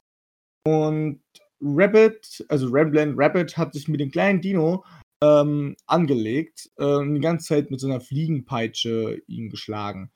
Ähm, um ihm zu sagen, dass man ihn ja nicht essen soll. Ich finde alle Figuren an sich ganz schön krass und ganz schön crazy und die machen mir auch alle Angst. Aber mal kurz zum Ramblin' Rabbit. Der wollte mich dann, nachdem ähm, Bray Wyatt gesagt hat, aber das gehört sich doch auch so, die Naturgesetzen und so. Und Rambling Rabbit wollte dann wirklich die Wahrheit sagen, was überhaupt genau hier abgeht in diesem Firefly Funhouse, weil das so spaßig ist es ja eigentlich dort nicht. Das hat Bray Wyatt wütend gemacht. Und er hat auch mehrmals immer wieder seinen Charakter angebrüllt, also ange, angeteasert, den er uns ja schon mal gezeigt hat. Ähm, oh, Leute, mir ist die Flasche gerade umgekippt. Ähm, und in diesem, ähm, und dort hat er ja mehrmals angekündigt, wie er seinen Charakter hat auch immer wieder Angst gemacht, soll er kommen, soll er kommen, soll er kommen. Jetzt kommt das Ding, was ich, was ich wiederum krass finde. Er hat den Ramblin', Ramblin' Rapid hat er natürlich aufgehalten, bevor er was sagen konnte. Er hat ihn per Handschuhe genommen, hat ihn auf den Boden geschmissen, er so, why? Und zertrümmerte den mit einem verfickten Torhammer. Und das weiß ich jetzt auch nur, weil es da stand, weil ich wusste nicht, was es war. Es war auf jeden Fall ein Hammer, aber es soll ein Torhammer darstellen. Und ähm, um Ramblin' Rapid davon aufzuhalten. Und zum Schluss war da anscheinend aber so Random Rabbit Blut da. Ich gehe jetzt mal stark davon aus, dass es Marmelade ist. Und er wollte das sogar auch noch verkaufen. Hat so gesagt, dass es gesponsert ist von Ramblin' Rabbit Marmelade. Und ähm, da wollte ich jetzt noch mal ein bisschen drauf eingehen, wie genau sein Charakter wahrscheinlich aufgebaut ist. Wir hatten ja jetzt schon mehrmals das, äh, das, das, das Ding gehabt, dass wir gesagt haben, okay, äh, Bray Wyatt wird wahrscheinlich so aufgebaut werden. Also es sollte so aufgebaut sein, dass er wahrscheinlich erstmal gar nicht verliert. Aber vielleicht soll er einfach nicht verlieren, wenn er wieder diesen Charakter hat. Weil Finn Bella es einfach ist mit seinen Dämonen. Ähm, dass es bei ihm quasi genauso ist. Ähm, ich habe auch das Gefühl, äh, dass Niki Costa auch nochmal was mit entscheiden kann. Wieder drauf zu. Ähm, sein Charakter wird wahrscheinlich so aufgebaut sein, dass, äh, dass er an sich ein sehr freundlicher Mensch ist, der richtig fröhlich ist, durch die Welt geht, alles mag und jeden auch liebt und so. Und ähm, das äh, finde ich gar nicht so schlecht. Und jetzt weiß ich, jetzt komme ich gerade nicht zum Punkt, weil ich jetzt gerade schon wieder hier rumgeklickt habe und Justin? Hi Justin. Ähm, Scheiße, was war denn jetzt? Ach ja, genau. Ich denke, dass, dass er aufgebaut wird wie ein guter Mensch, der halt die ganze und äh, immer glücklich ist und und immer wenn er jemand irgendeinen Fehler gemacht hat, dass er dann quasi wird, der dann, aus, der dann auf einmal kommt, ähm, dann wahrscheinlich durch so eine Nachtblende und auf einmal hat er die Maske auf und dann ist er auf einmal der Psycho, der einfach jeden vernichtet. Das ist so dieser, dieser, der, der äh, so, so ein Psychokerl, der einfach nur gewinnen kann.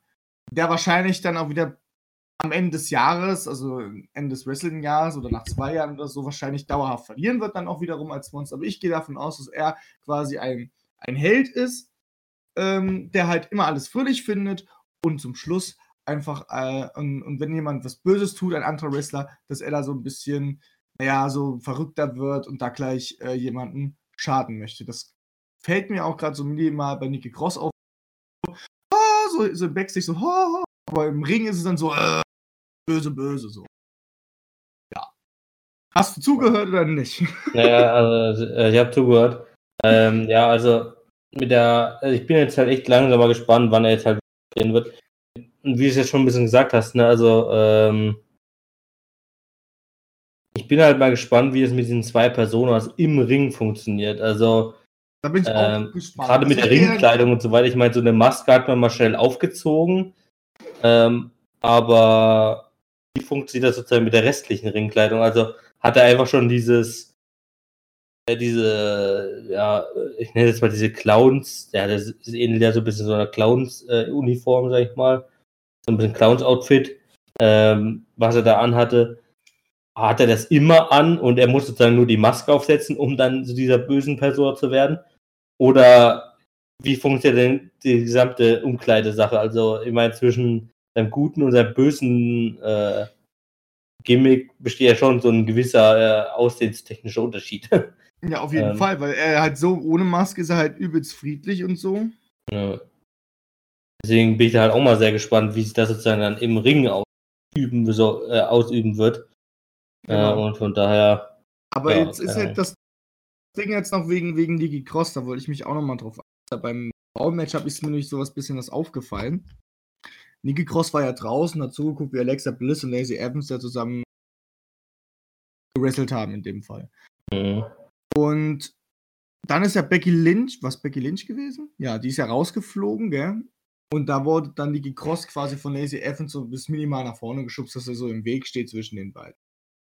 Ähm, ich habe so nach dem Match das Gefühl gehabt, dass Nikki Cross so auf diese ganze Sache, die jetzt gerade da passiert ist, so, so an sich, gell, überhaupt nicht wirklich drauf klarkam, weil ihr Blick war so.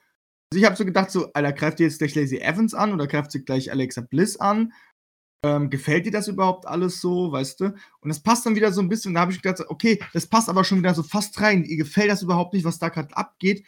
Wird sie vielleicht, äh, ist das nur so ein kleiner Vorgeschmack, was mit Nikki Cross so passiert, dass man jetzt einfach anfängt, Nikki Cross Story aufzubauen und dann zu sagen, dass sie auf einmal dann ihren, ihr, weil sie ist ja eigentlich gestorben, so, weißt du? Mhm. Ähm, Sister Abigail ist ja eigentlich tot, wenn man es genau nimmt, oder? War das nicht so? Keine ja Ahnung, daran kann ich mich nicht dran erinnern. Die ist ja eigentlich normalerweise ja verbrannt, dass man einfach gesagt hat, okay, äh, Sister Abigail ähm, ist, als, ist, als, ist als Seele äh, umhergeschwören, ist bei Nikki Cross gelandet, so in dem Fall. So, aber die ist komplett verwirrt, weil sie auf einmal so das, äh, Sister Abigail in sich drin hat und wusste nicht mehr, was ist, wie, wie wer ist sie und, und was auch immer. Und jetzt ist, bei mir sieht es halt gerade so aus, als ob Nikki Cross äh, so auf Findungsphase ist, wo sie überhaupt genau hingehört. Und dann, wenn Bray Wyatt kommt, dass sie quasi sich Bray Wyatt dann halt auch dann anschließt, so, weißt du? Das ja, Gefühl vielleicht auch vorstellen. Das Gefühl habe ich gerade, weil dass man so wie so brüderlich, schwesterlich halt dann macht, so, ich bin dein Bruder, so in der Art, weißt du, und so, stimmt, du bist doch hier, so, weißt du? Und die ist halt aber zurzeit so ein bisschen in die fröhliche Richtung, aber auch drin, genauso wie Bray Wyatt halt gerade auch in die fröhliche Richtung. Aber wenn es wirklich drauf ankommt, dann ist er halt auch mal sauer. Im Ring zum Beispiel. Ja. Also, das gefällt mir. Nikki Cross gefällt mir, Bray Wyatt gefällt mir, das ist eine gute Storyline. Ich glaube, damit könnte sich auch WWE ein bisschen retten. Ähm, die Frage ist nur, schaffen sie es, einen guten Durchbruch zu machen? Weil langsam gehen die, ich muss sagen, noch mehr äh, Funhouse-Videos kann ich mir halt auch nicht mehr geben. Ähm, der soll langsam mal in den Ring kommen. Die Frage ist halt nur, wer wird jetzt wirklich sein, seine erste Rivalität werden? Oder wie, wird's, wie werden sie generell gehen? Ähm, dass er bei Raw landet, ist auf jeden Fall klar. Äh, ich hoffe nur nicht, dass die jetzt den auch genauso nutzen, dass er bei SmackDown Live dann auch wird. Das finde ich dann nur bescheuert. Ähm, aber die Frage ist halt, wie sieht er aus? Wie wird sein Match genau stattfinden? Welche Rivalität wird er jetzt als erstes eingehen? Und ähm, wie sehr sehen wir, wie, wie er das wird? Wir hatten ja auch letzte Woche mal kurz darüber gesprochen, dass wir wahrscheinlich auch davon ausgingen, dass er so ein Zwischending wird zwischen Heel und Face. So, weißt du, hatten wir mhm. auch mal als Idee gehabt. Also ganz viele Ideen, was, was Bray Wyatt betrifft. Und ich finde das auch ganz gut, dass man da jetzt das geschafft hat, dass man da noch nicht wirklich weiß, wo man in welche Richtung mit ihm jetzt erstmal hingeht. Aber das ist eine Story, die gefällt mir gerade von allen Stories. Ähm, nur die hat halt nur noch nicht wirklich begonnen. So. Okay. Hast ähm, du noch was ähm, dazu zu sagen? Nee, ich habe dazu nichts zu sagen zu Raw. Ähm, die Frage, die jetzt nur besteht, äh, wollen wir jetzt noch eine kurze Pause machen, weil ich habe das Gefühl, dass durch das Wetter gerade mal wieder unsere Verbindungen ein bisschen schlechter werden. Oder ob wir jetzt noch weitermachen. Bei dir regnet es wohl? Ja. Okay, dann machen wir eine kurze, kurze Pause und äh, nur mal eine kurze, weil ich muss mal aufs Klo. okay, dann bis gleich. Bis gleich.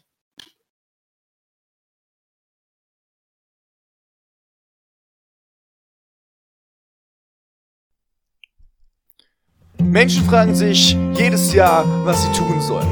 Ihr ganzer Tag ist quasi nur mit Blödsinn und scheiß Arbeit beschmiert. Sie wissen einfach nicht, mit welchen Konzerten oder welche Veranstaltungen sie besuchen sollten oder ob sie bei einem Turnier daran teilnehmen wollen. Sie wissen nichts über Gaming Bescheid oder Animes oder Mangas oder was weiß ich. Sie wollen wissen, wo überhaupt unsere Podcasts richtig laufen. Ja mein Gott, Sie wollen auch endlich mal wissen, wo unser geiler, geiler Merch-Shop ist.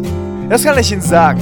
Gehen Sie auf www.millenniumtv.de und lassen Sie sich da berieseln. Die beste Website, die es überhaupt gibt auf der Welt. www.millenniumtv.de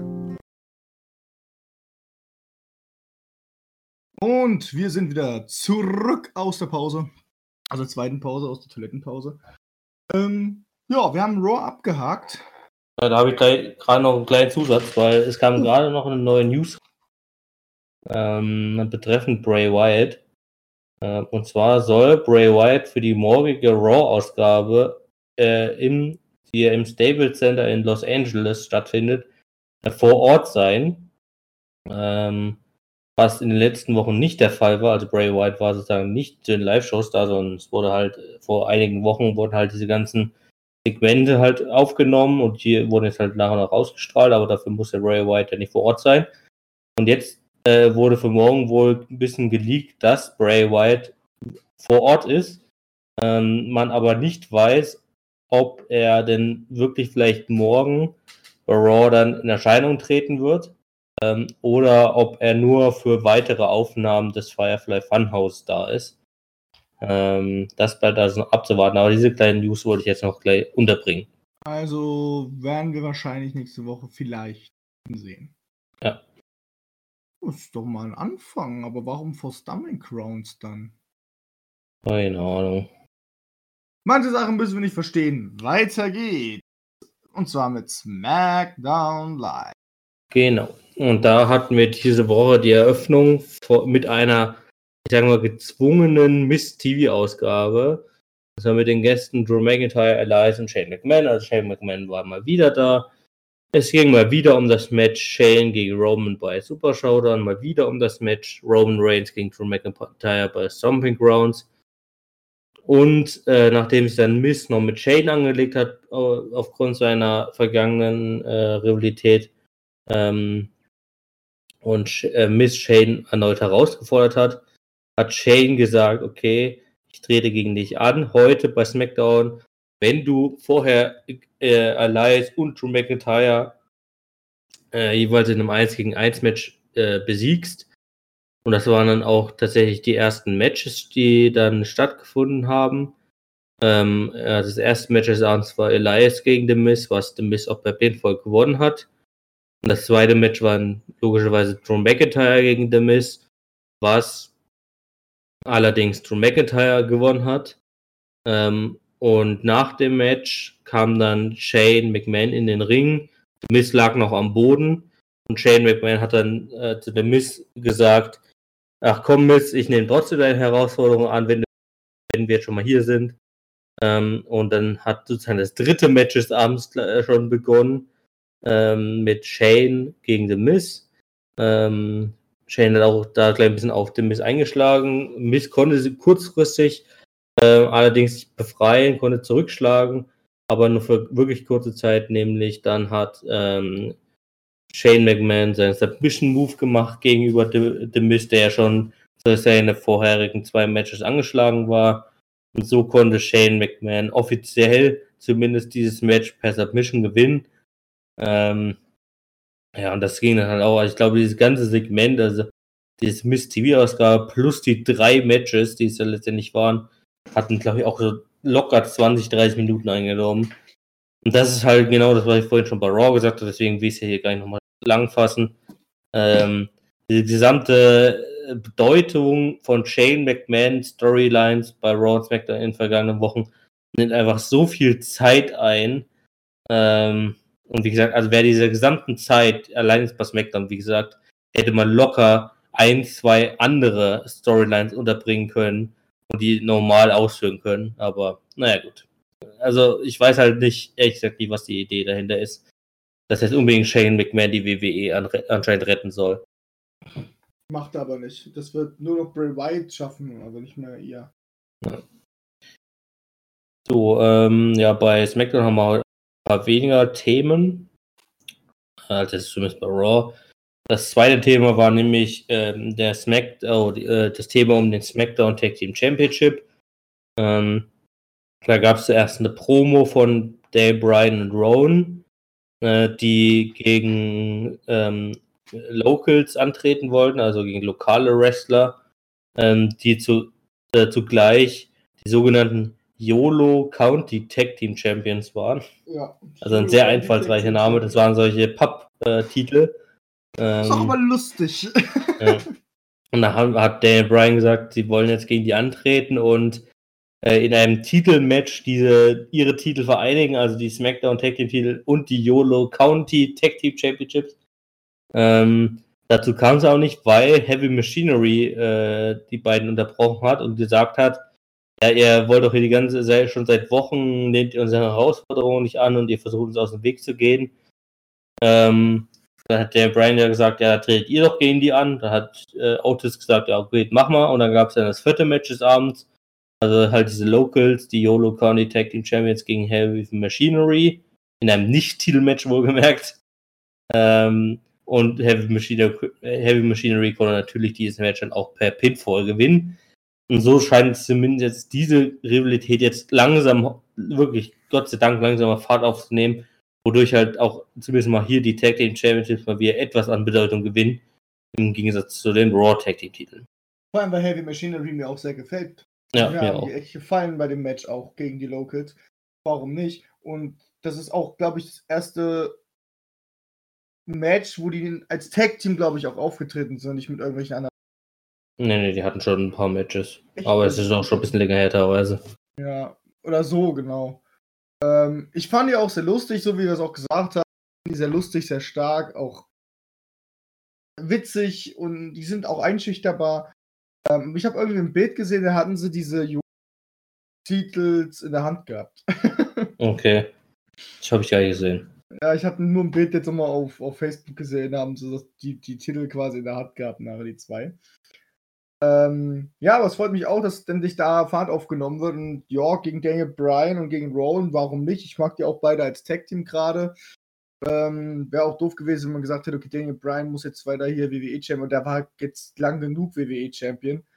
Ähm, jetzt Tag-Team-Champion mit Rowan ist eigentlich eine prima Idee gewesen. Ähm, genau. Aber ich mag auch Heavy Machinery. Also, ich glaube, wir haben auch noch nicht alles gezeigt bis jetzt, was Tag Team betrifft. Aber die sind einfach so lustig im Ring, so stark und ich habe das, das Match habe ich mir gerne ange angeschaut. Ich, ich mag es vor allem bis heute noch, wenn er seine blöde Raupe macht. ja. Okay, ich habe auch gerade die Bilder gefunden. Also, es war wohl doch ein Titelmatch, weil mhm. ähm, Heavy Machinery hat jetzt wohl mehr oder weniger diese YOLO County Tag Team Titel gewonnen. Oh, und schon gibt es wieder sympathisch Punkt drauf. Oh, mhm. ist das so geil, wie die umgehen. Gute Tech-Team äh, Doppelteam Power. Ich mag diese Raupe. Ich, ich mag alles bei denen. Ich gönn's denen sogar, wenn sie den Titel holen würden. Naja. Mir fällt gerade auf, es gibt wirklich in Kalifornien das sogenannte YOLO County. Also County ja, ja, ist ja wie bei uns Landkreis. Das ist ein richtiges, das war ein richtiger Titel gewesen. Ich habe da auch extra nachgegoogelt. Das war ein ja, Titel. Ich dachte, das wäre so einfach, weißt du, YOLO, halt diese Jugendsprache YOLO. Dass nee, es einfach so ein ausgedachter, witziger Titel war, einfach nur. Nein, nein, das ist vor allem die von der amerikanischen Profi-Wrestling. Nein, das ist in diesem County gibt es ein, gibt's ein, ähm, gibt's eine Wessel-Promotion, die halt diesen Titel halt so gemacht hat. So, du? Es gibt sogar, es gibt sogar eine Wikipedia-Seite von dem WWE YOLO County Tag Team Championship. Wo die Champions eingetragen sind, hier AJ Kirsch und Dave Dutra, das sind diese Locals. Und die aktuellen Champions Heavy Machinery. Was? Alter, dafür gibt es schon eine offizielle Wikipedia-Seite. Da steht aber auch, dass das, dass das die WWE eingeführt hat, aber ich weiß nicht, dass die WWE eingeführt hat. Aber, ähm, aber warum nicht? So YOLO Tag Team Champions, ja. So, wo man einfach mal hingeht und einfach mal sagt, wir lösen das jetzt einfach ein YOLO. ja, cool. Mal schauen, vielleicht machen sie ja daraus auch noch eine Story, wer weiß. Mal schauen. Alter. Ich meine, ich meine, im WWE 2K19-Spiel war das auch so, dass du deinen eigenen Titel gemacht hast dann. Okay, weiter im, weiter, weiter im Text. Ich bin gerade nicht darauf klar, dass das, diese Titel echt existieren, Alter. Da komme ich gerade echt nicht klar. Na gut, ähm, gehen wir weiter. Oder kommen wir mal zu einem weiteren Titel in der WWE. Und zwar dem, mal wieder dem 24-7 Championship.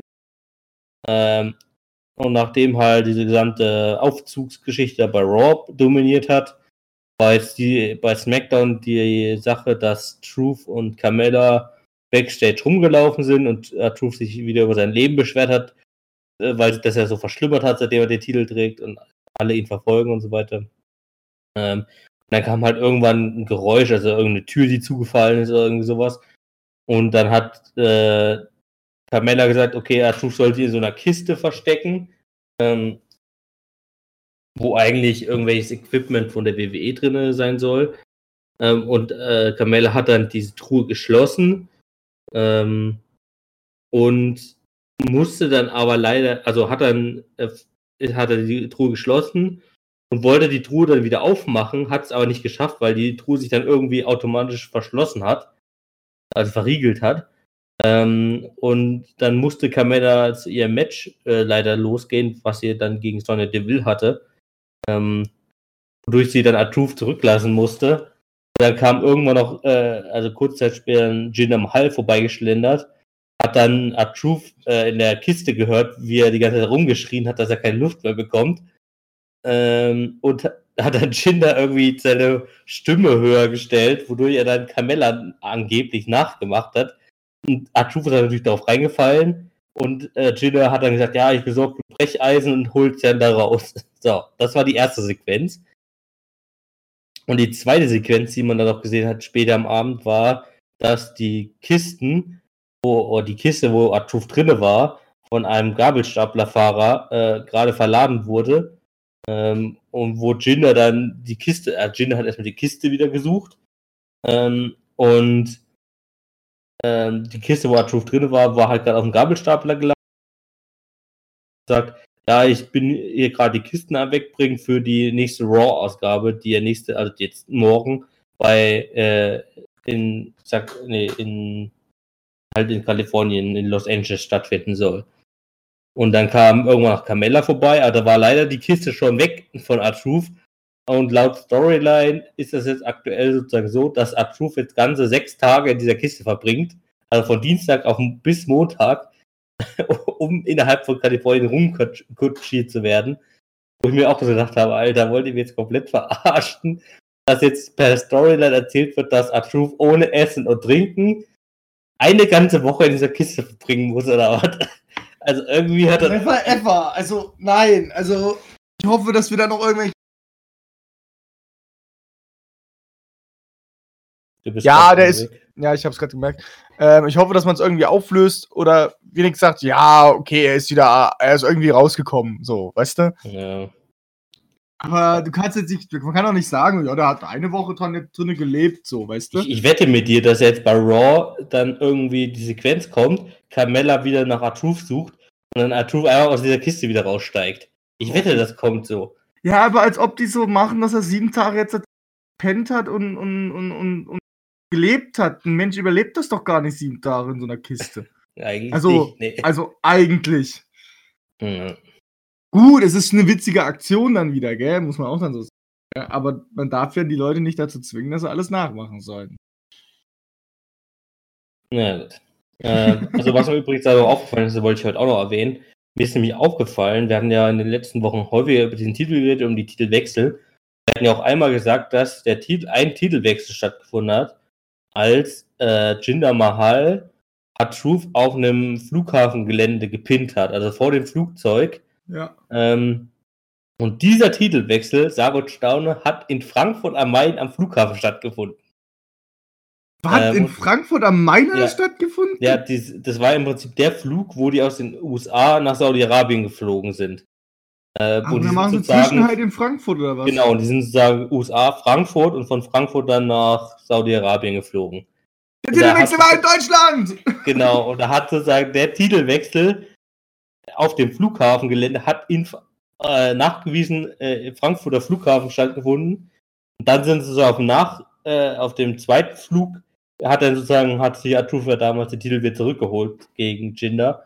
Aber Stimmt. dieser Titelwechsel auf dem Flughafen, wo ich auch zuerst gedacht habe, dass es einfach auf dem USA, äh, auf einem US-amerikanischen Flughafen ja, war. habe ich auch gedacht. Also bevor der erste Flug war, sozusagen. Aber nein, es war nachweisbar, es steht auch bei Wikipedia und überall so, ja, dass dieser grad. Titel in Frankfurt am Main Flughafen stattgefunden hat. das wollte ich heute noch unterbringen, weil ich das sehr lustig fand. Das ist, äh, ist schon cool. Also wir können sagen, der 24-7 Championship hat einmal in Deutschland Titelträger gewechselt. ja, aber leider Angela Mahal, ne? Ja, gut. aber ich sehe gerade, wenn wir mal so, wenn wir noch bei 24-7 R2 hat halt den jetzt schon fünfmal und schon 27 Tage plus, weißt du? Ja. Längst Regentschaft 10 Tage jetzt, er hat es jetzt schon 10 Tage lang, jetzt haben sie auch wenig Titeländerungen. Ähm, Dafür, dass es am Anfang so schnell ging mit dem Titelwechsel, letzten jetzt echt Zeit. Ich glaube, das versuchen die jetzt gerade. Ähm, am Anfang ging es ein bisschen so, hm, hm, hm los, gell? Und wahrscheinlich überlegen sie jetzt so nach und nach gute Ideen, wie man die Titel holen kann. Wahrscheinlich jetzt so, alle rennen aufeinander los, ja, das ist doch cool und so. Ähm, kann man doch so machen, so, gell? Aber zum Schluss verliert irgendwie Ed Truth äh, den Titel bestimmt mit irgendeiner so richtig dummen Aktion. Das sehe ich doch schon vor mir. Tja. Ja gut, der wird auf jeden Fall irgendwann, also, irgendwo, ich hoffe halt mal, dass sozusagen, dass es sich dann auch mal auf einen anderen Titelträger längere Zeit verwirkt. Also bisher haben wir halt wirklich Art Truth, der das Ding fünfmal gehalten hat und halt teilweise auch mehrere Tage. Alle anderen Titelträger haben das Ding nur ein paar Minuten gehalten. Dann Jinder ja. Mahal nur ein paar Minuten, äh, Robert Root nur ein paar Minuten, Titus O'Neill nur ein paar Minuten, Elias nur ein paar Minuten. Also von daher hoffe ich einfach mal darauf, dass der Titel auch mal. Miller das macht. also ich glaube, es ist doch noch für Männer. Aber ich finde es halt auch mal lustig, ganz am Anfang, wo dieser Titel eingeführt wurde, wurde ja von Mick Foley gesagt, jeder in der WWE darf rein diesen Titel holen. Zumindest jeder Mann. Ich glaube, auf Männer wurde schon ein bisschen begrenzt in dem Sinne. Aber da hat er damals sogar noch im englischen Kommentatorenteam, ich glaube Corey Graves war es sogar, hat so gesagt, hat er gerade jeder gesagt? Und selbst das fände ich mal irgendwie echt geil, dass einfach mal irgendein so Kommentator sich die, so diesen Titel holt oder sowas. Stimmt, ja? hat er gesagt, jeder. Jeder, ja. also jeder. In der WWE-Angestellte dürfte das rein machen. Jeder WWE-Angestellte, also quasi könnte das auch in dem Fall meine zwei deutschen Kommentatoren machen, weil die quasi von WWE angestellt sind. Wenn man es mal genau nimmt. Rein theoretisch. Boah, ich will nicht wissen. Also, weißt du, der 24-7-Titel, den kann man ja auch mit den Hausshow einsetzen können auch ruhig da die Titels werden, gell? Ja. Jetzt hier in Deutschland zum Beispiel, wenn sie jetzt in Erfurt sind oder in Berlin oder so, ähm, und da jetzt quasi diesen Titelwechsel machen würden. Wäre doch mal geil, wenn man da einfach sagt, so hat jetzt irgend so ein random Deutscher einfach mal gewonnen, so, weißt du, für eine kurze Zeit und dann geht's einfach weiter. also, Stimmt, also der Titel, der macht mir schon Spaß. Mal gucken, was da noch alles passiert. Ich hoffe, dass sie den nicht gleich wieder irgendwie vernichten oder so. Aber es ist ein gutes Ding, was man in der Midcard-Gym verwenden kann. Und ich denke mir, dass man da auch die Hausshows ein bisschen besser mitgestalten kann. Ich würde mich aber mal ja. freuen, wenn das endlich mal ein NXT-Star, so, weißt du, wenn ich dann endlich mal aus irgendeiner anderen ähm, Sendung ja, klar, ich verstehe schon. schon mal holt. Oder mal wirklich, wirklich so ein Arbeiter, Mitarbeiter, so ein Einfach so ein einfach so beim Interview, weißt du? So. Genau, einfach so ein Reporter oder irgendwas. Ja, true. Wie magst du den 24-7-Titel? Ja, der war eigentlich Bum, Bum. 1, 2, 3, yeah, der Moderator. ja, das finde ich halt auch. Ja. Das muss halt klar, klar, klar, das muss dann halt so im Sinne fallen, dass der den Titel auch gleich wieder weiter verliert. Ne? Also so ein Kommentator oder Interview oder sowas kann das Ding dann nicht länger halten. Aber es, es wäre halt so, so ein, einfach mal so ein Gimmick, was halt passiert in so einer Show, wo der Titel einfach drei, vier Mal wechselt oder fünfmal wechselt oder sowas, ja. Wo halt auch einfach mal so ein total random Typ dabei ist, ja, der einfach nur vorbeiläuft. Gut. Ähm, um SmackDown abzuschließen, würde ich sagen, kommen wir nochmal kurz auf das Main Event zu sprechen und das war nämlich Kevin Owens gegen Sami Zayn, äh, Kevin Owens und Sami Zayn und Dolph Ziggler gegen The New Day äh, denn Big E hatte seinen Return nach seiner Verletzung, ähm, wodurch The New Day wieder vollzählig war. Ähm, und in diesem Match ging es natürlich auch nochmal darum, halt diese Rivalitäten von Kofi Kingston, die es in der Vergangenheit gab, also gegen Kevin Owens, jetzt auch noch aktuell gegen Dolph Ziggler. Ähm, ja, und Kofi Kingston konnte auch letztendlich dieses Match, dieses Tag Team Match gewinnen, nämlich per Pinfall gegen Sami Zayn durch er dem Team sozusagen auch der Schwächste ausgesucht wurde. Ähm, denn es wurde ja auch schon mal gemunkelt, dass bei Extreme Rules, also das Juli Pay-Per-View, also in einem Monat, ähm, eventuell ein Triple Threat Match zustande kommen könnte zwischen Kofi Kingston, Dolph Ziggler und Kevin Owens für den WWE Championship. Ähm, das war ja auch schon mal so ein bisschen im Gespräch. Ähm, genau, und das wäre eigentlich auch schon alles, was ich zu SmackDown zu sagen hätte, falls du nicht noch irgendwas hast. Nee, das war's eigentlich, auch von meiner Seite. Ich frage mich nur, wann Big E endlich seinen Heel-Turn bekommt. ja, ich glaube, also, man, also ich hätte es nach WrestleMania tatsächlich ein bisschen vermutet, ähm, aber ich könnte mir jetzt halt dann doch vorstellen, dass, dass er erstmal wieder ein bisschen gecancelt haben, ähm, durch seine Verletzung jetzt halt. Keine Ahnung, also vielleicht kommt die nochmal irgendwie demnächst. Also ich meine, ich fand zwischenzeitlich den New Day auch echt unterhaltsam und alles, aber muss tatsächlich schon sagen, so seit einem knappen Jahr, wenn nicht sogar vielleicht ein bisschen länger, bin ich echt einfach der Überzeugung davon, dass der New Day einfach langsamer aufgelöst werden müsste. Weil, ich meine, klar, die, die können ja auch im Real Life, sind die ja auch zu den besten Freunden geworden und das kann ja auch gerne so bleiben. Aber ich finde einfach diese Idee von The New Day einfach nicht mehr spannend. Ja, also ja. ich finde, mit The New Day hat man einfach alles gemacht, was man machen konnte. Irgendwie, aber ich, mir fällt irgendwie nichts mehr Neues ein, was man jetzt mit The New Day noch machen könnte. GZSZ totgelaufen. Ja. Also, und da bin ich einfach der. Ich würde mich echt freuen, wenn. Das klingt doof, aber ich würde mich echt freuen, wenn der New Day einfach mal aufgelöst werden würde, zum Beispiel durch einen Heel-Turn von Big E, ja. Ja, ähm, natürlich.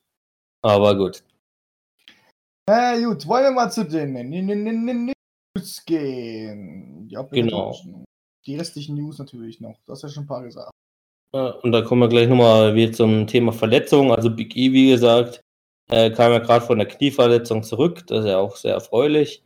Äh, Jeff Hardy hat sie auch einer Knie-OP unterzogen, äh, wo die Ausfallzeit mindestens noch ein halbes Jahr beträgt. Ähm, Cesaro hatte ich vorhin schon mal gesagt, äh, musste zwar von den Ärzten bei Raw äh, untersucht werden nach seinem Match. Ähm, es konnte aber allerdings eine kleine Entwarnung geben, wenn das keine größere Verletzung ist. Kann aber durchaus sein, dass er jetzt bei der kommenden Raw-Ausgabe vielleicht dann doch nicht mehr äh, vor Ort sein kann oder wie auch immer. Das wird man dann sehen. Und Rey Mysterio, der sich ja beim Match gegen Samoa Joe bei Money in the Bank die Schulter ausgekugelt hat, ähm, hat jetzt in einem Interview gesagt, dass er auf eine Rückkehr im Juli, also nächsten Monat, hofft. Ähm, genau, das war es auch schon zu den Verletzungen. Dann kommen wir mal zu einer kleinen, ja, äh, sagen wir Vertragssituation, wenn man es mal so sagen möchte, nämlich betreffend alle NXT NXT UK Talente, nämlich untersagt die WWE ab sofort allen NXT und NXT UK Talenten und allen auch damit verbundenen ähm, äh, Talenten, die sozusagen im Performance Center unter Vertrag stehen oder ähnliche Sachen, äh, bei anderen Promotions aufzutreten, welche ihre Internet-Pay-Per-Views beim Anbieter Fight TV, ich nenne es mal einfach, also F-I-T-E, ich, ich würde es mal einfach Fight TV aussprechen, äh, alle äh, dort, also ich nenne es mal Zusammenhang, wie untersagt alle NXT und NXT UK-Talenten bei anderen Promotions anzutreten, welche ihre Internet-Pay-Per-Views beim Anbieter Fight TV haben. Denn Fight TV hat eine enge Zusammenarbeit mit dem mit der Promotion AEW, aber halt auch mit anderen kleineren Independent Promotions. Aber die WWE sagt, okay, bei Fight TV besteht einfach eine zu große Verbindung. Da haben wir halt einfach Angst, dass irgendwelche anderen Sachen passieren und wie auch immer. Also, ja, es ist halt einfach wie eine Einschränkung der Talente, sag ich mal, weil es durchaus auch üblich ist, dass wenn man ein neues NXT oder NXT UK Talent ist, auch gestattet wird, bei anderen Indie-Promotions noch aufzutreten. Ähm, was ja später bei im Main Roster auf gar keinen Fall mehr der Fall sein soll. Ähm, aber bei den äh, jungen oder bei den neuen Talenten ist es noch durchaus üblich.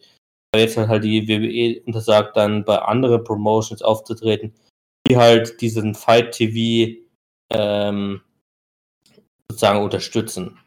Da kann ich selber auch was hochladen. Wollen wir mal ein Pay-Per-View starten? Ja. ja. Was ich, also äh, in dem Sinne sehr schwachsinnige Unter Sache da. Sagen, WWE versucht gerade alles, was überhaupt in Verbindung mit AEW ist, äh, abzuschotten, ne? Ja, abzuschotten. So, um den Leuten zu zeigen, dass AEW gar nicht existiert. Und das ist der falsche Weg, wenn ich das mal so sagen darf. Also so funktioniert das halt nicht. So, weißt ja. du? Das hieß ja dann, ja, ähm, AW tretet in Las Vegas auf. Jo, wir gehen als WWE nicht mehr nach Las Vegas auf. Jetzt in New York auf. Ja, dann gehen dann, dann, dann gehen wir nicht zu New York. So, weißt du, das ist doch bescheuert. Das ist so, so, so in dem Prinzip halt. Die haben ja. ja alle eine Verbindung dazu. Das ist genauso wie Undertaker zu diesem einem Event nicht durfte, äh, beziehungsweise nicht darf, ähm, was vor, ey, äh, was vor Double or Nothing ja stattgefunden hat, so, weißt du? Ja. Nur weil die, nur weil das sehr nah bei Double or Nothing ist doch bescheuert. Naja, aber wir sind hier, um Storylines zu betrachten und sie zu doof zu machen. Ja, wir sind nicht hier, um das Marketing zu führen für WWE. genau, und da habe ich gleich noch ein paar andere News zu AEW. Und zwar wurden die, äh, hatten wir auch schon die letzten Wochen darüber berichtet, Verkäufe von Double or Nothing, also von dem ersten Pay-Per-View von AEW, wurden jetzt sogar nochmal nach oben korrigiert, ähm, auf ungefähr 115.000 verkaufte äh, äh, Verkäufe, was ja letzte Woche noch rund bei 100.000 lag, also das wurde noch ein bisschen nach oben korrigiert.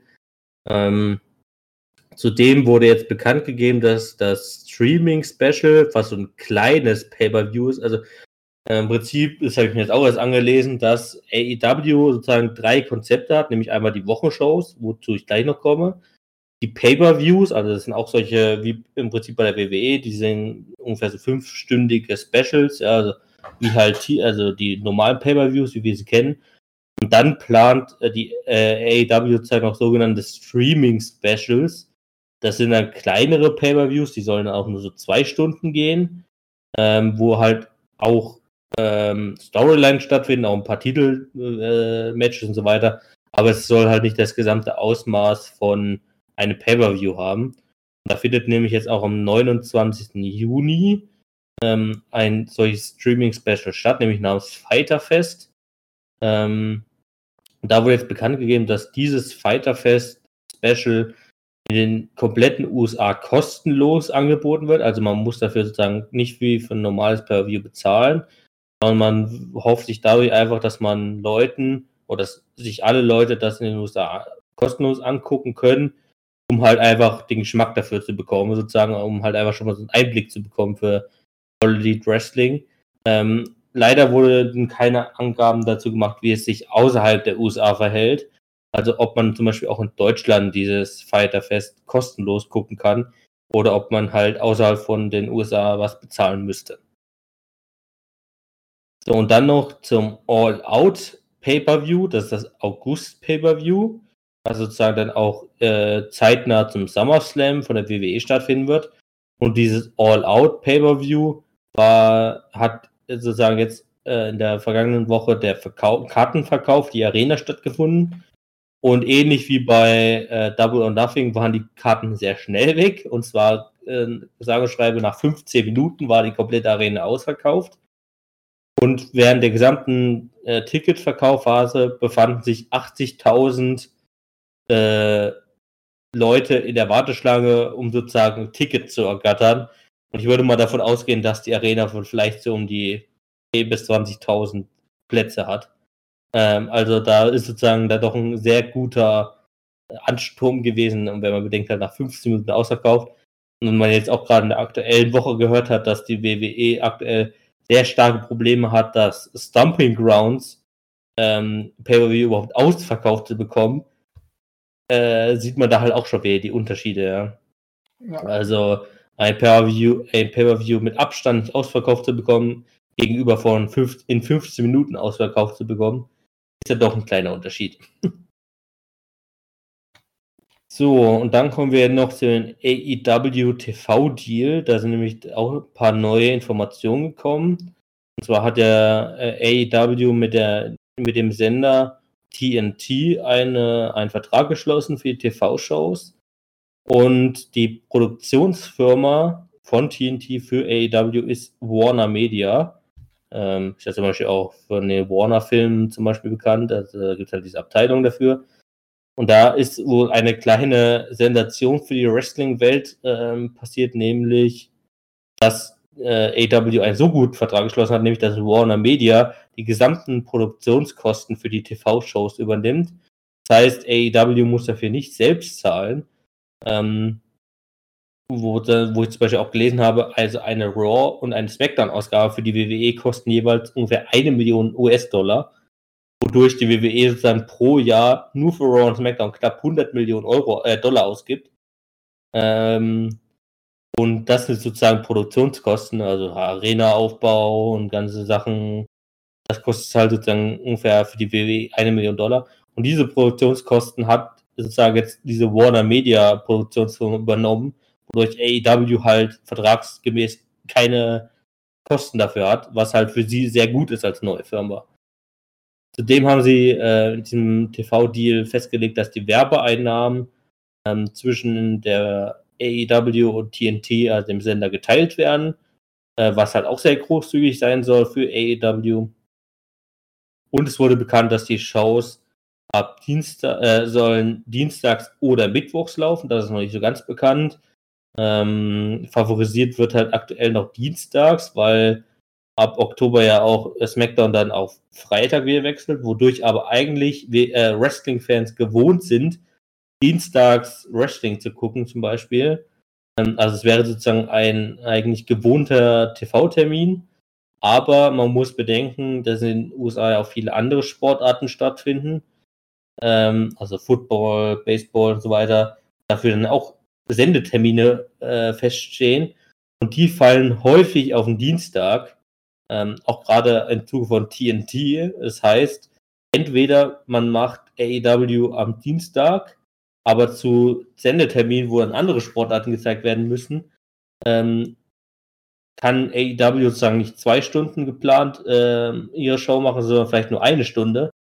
Oder man müsste von AEW festlegen, dass es halt komplett auf Mittwoch verlegt wird, wo nicht so viele Einschränkungen stattfinden würden. So, ähm, weiterhin, also es ist viele, viele rausgekommen jetzt in der, in der vergangenen Woche. Weiterhin wurde bekannt, dass äh, der Start dieser TV-Serie, wofür auch noch kein Name bekannt ist, leider, ähm, wohl früher als gedacht stattfinden wird, nämlich, wir sind ja immer davon ausgegangen, dass eher Ende des Jahres sein wird, also November oder Dezember. Aber Cody Rhodes hat jetzt wohl in einem Interview gesagt, dass sie wohl mit ihrer TV-Show schon in der ersten Oktoberwoche beginnen wollen was bedeuten würde, sie würden in der gleichen starten, wie auch SmackDown zu Fox wechseln würde. Ähm, also das wäre, glaube ich, dann auch sehr interessant, der Vergleich dann zwischen Raw, der neuen AEW-Show und SmackDown bei Fox. Das wäre, glaube ich, eine sehr interessante Oktoberwoche. ähm, genau, und zu guter Letzt zum AEW-Deal, TV-Deal, ähm, hatte AEW nicht nur in den USA, zum Beispiel mit TNT, den Vertrag geschlossen, sondern auch äh, im Vereinigten Königreich, also in UK, ähm, hat AEW einen TV-Deal mit dem zweitgrößten äh, Sender in Großbritannien, nämlich ITV, gemacht, wodurch aktuell jetzt schon voraussagbar ähm, Olli Dressling einen besseren TV-Deal in Großbritannien hat als die WWE. Ähm, denn äh, ITV ist ein frei empfänglicher Sender. Das heißt, sowas wie bei uns Sport 1 oder Eurosport oder irgendwie sowas da könnte oder Pro7 Max, das ist ja so Deutschland die Sender, wo Wrestling läuft. Ähm, das wäre auch vergleichbar mit All Elite Wrestling. Und die WWE hat zum Beispiel in, äh, also in Großbritannien nur TV-Deals aktuell noch mit Sky, äh, also Be Bezahlsender, wodurch ja schon mal sehr viel weniger Leute äh, dazu gucken können. Und der TV-Deal mit Sky von der WWE läuft auch dieses Jahr aus. Und die WWE hat sozusagen noch einen anderen Vertrag geschlossen für Großbritannien mit einem TV, auch mit einem Bezahlsender, der aber noch schlechtere äh, sozusagen Abonnentenzahlen hat. Also Sky UK hat ungefähr 8 Millionen Abonnenten. Der neue Anbieter hat sogar nur 2, irgendwas Millionen Abonnenten in, in Großbritannien. Wodurch das WWE-Programm in Großbritannien noch weniger geschaut werden wird, wahrscheinlich in Zukunft. Also was sich die WWE dabei gedacht hat, verstehe ich ehrlich gesagt auch nicht so wirklich ähm, einen so eigentlich wirklich vergleichsweise so schlechten TV-Deal zu schließen.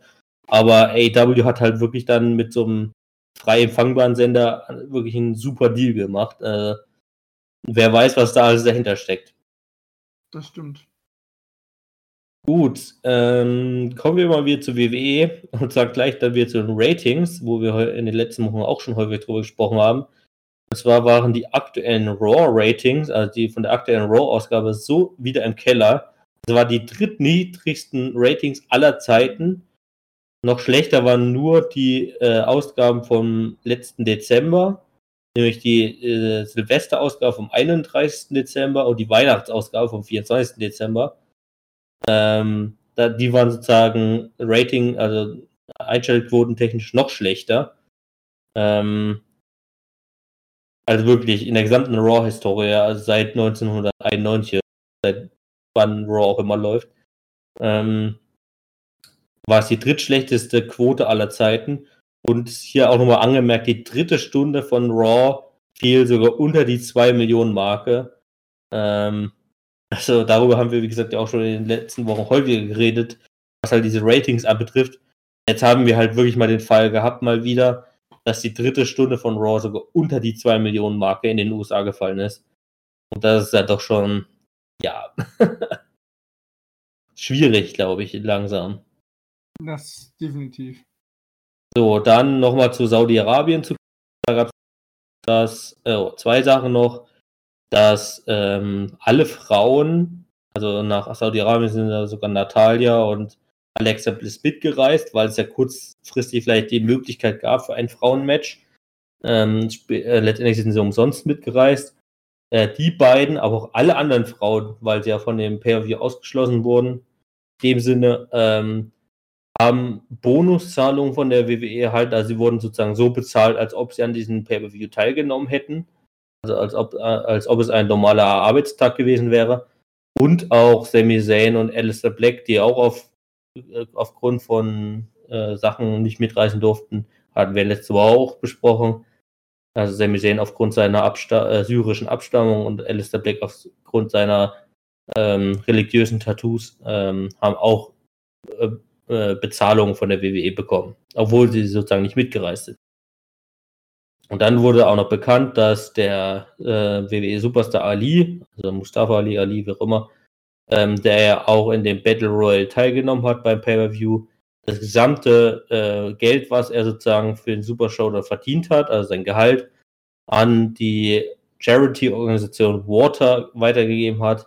Und die Charity Water-Aktion ist sozusagen, wie der Name schon ein bisschen vermuten lässt, ist halt eine Charity-Organisation, ähm, also eine gemeinnützliche Organisation, die sich in der Welt dafür einsetzt, halt äh, sauberes Trinkwasser bereitzustellen. Und da hat er halt sozusagen dieses Geld, was er da mit dem Saudi-Arabien-Perview verdient hat, halt an diese Organisation gespendet. Was ich auch sehr löblich finde, weil ich glaube, es war auch so ein bisschen aus dem Sinn, ich glaube, Ali ist halt auch einer derjenigen, die gesagt haben, ich will jetzt nicht unbedingt daran teilnehmen. Also oh, mir, mir ist nicht so ganz wohl dabei bei diesen Saudi-Arabien-Dingern. Und da will ich lieber auch nicht das Geld dafür annehmen, sondern äh, spende das halt lieber weiter. Was ich auch okay finde. Ja. Und dann kommen wir zu einer letzten News jetzt auch. Ähm, und da gab es die News, dass bei den aktuellen Raw- und SmackDown-Ausgaben weder Stephanie McMahon noch Triple H noch Vince McMahon anwesend waren, sondern nur Shane in dem Sinne. Ähm, äh, Stephanie McMahon ist ja in den letzten Wochen und Monaten eh schon kaum da gewesen. Triple H äh, war nicht da, weil er für NXT-Tapings unterwegs, äh, unterwegs war, die für ihn sehr wichtig waren. Und Vince McMahon hatte auch in der WWE-Zentrale ähm, andere geschäftliche Sachen zu erledigen, wodurch die Leitung, hatten wir auch schon drüber geredet, diese Gorilla-Position, also derjenige, der im Backstage-Bereich sitzt und sozusagen die gesamte Show leitet, also der im Prinzip die, gesamten, die gesamte Kontrolle hat, äh, wurde dann an jemand anderes weitergegeben. Das war sozusagen nicht Vince McMahon. Und da muss ich zum Beispiel auch sagen, ich meine, so schlecht die Einschaltquoten von Raw und SmackDown waren diese Woche, aber ich musste mindestens sagen, dass Raw und SmackDown diese Woche durchaus besser geplant waren. Das auf jeden als Fall. In den vergangenen Wochen. Und da merkt man halt, ne, sobald Vince McMahon nicht da ist, anscheinend, äh, ist anscheinend viel mehr Kontrolle in den Sendungen und viel weniger wir müssen auch auf den letzten Minuten alles ändern und viel weniger Panik und was auch immer alles. Ne? Also, wir haben es in der letzten Woche schon und Monaten häufig davon gehört, dass Backstage bei Raw Spectre irgendwelche Panik geherrscht hat und irgendwelche Dispute und was auch immer, weil Vince McMahon in den letzten Minuten eben noch irgendwas eingefallen ist, was man noch ganz schnell ändern muss. Ähm, und wenn dann mal irgendjemand anderes da ist, der sozusagen eigentlich kein großer Name ist, sondern einfach nur halt Mitarbeiter, also schon bedeutender Mitarbeiter, also irgendein so Leiter, ich, mir fällt der Name gerade nicht mehr ein, der ist auch wirklich komplett unbekannt, der ist halt einfach ein Produktionsleiter sozusagen, ja. Ähm, aber wenn dann halt mal wirklich jemand, so jemand einfach die Show nach Plan führt, ja, dann hat das für mich diese Woche durchaus geplanter gewirkt. Alles ordentlich geführt, anstatt jetzt irgendwie komplett undurchsichtige Sachen und man, also es gab ja wirklich dieses Jahr schon häufig Raw und SmackDown-Ausgaben, wo man als Zuschauer gemerkt hat, okay, hier ist irgendwas komplett schief gelaufen. Also hier fallen so viele Storylines zusammen und hier kommt irgendwie ein Rotz, der überhaupt keine Bedeutung hat und so weiter und so weiter und so weiter.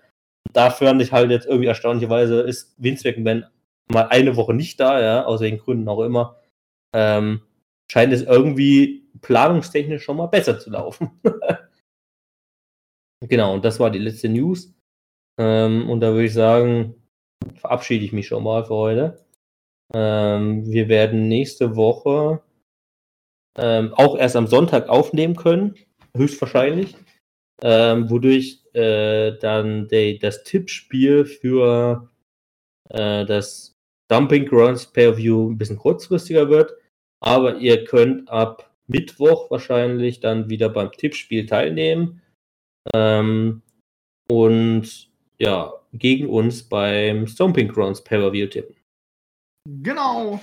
Also einfach wieder nächste Woche wieder das teilen, egal auf welcher Plattform ihr es euch angehört habt, angeschaut habt oder was auch immer. Oh, mein Rücken tut mir einfach nur noch arg weh, weil ich gestern noch einen Wettkampf Kampfrichter gemacht habe und die ganze Zeit eine Scheißlandgrube gehöhlt hat. Das will ich nochmal kurz loswerden. Ich muss mich hinlegen. Tschüssen und auf Wiedersehen. Haut rein. Ciao.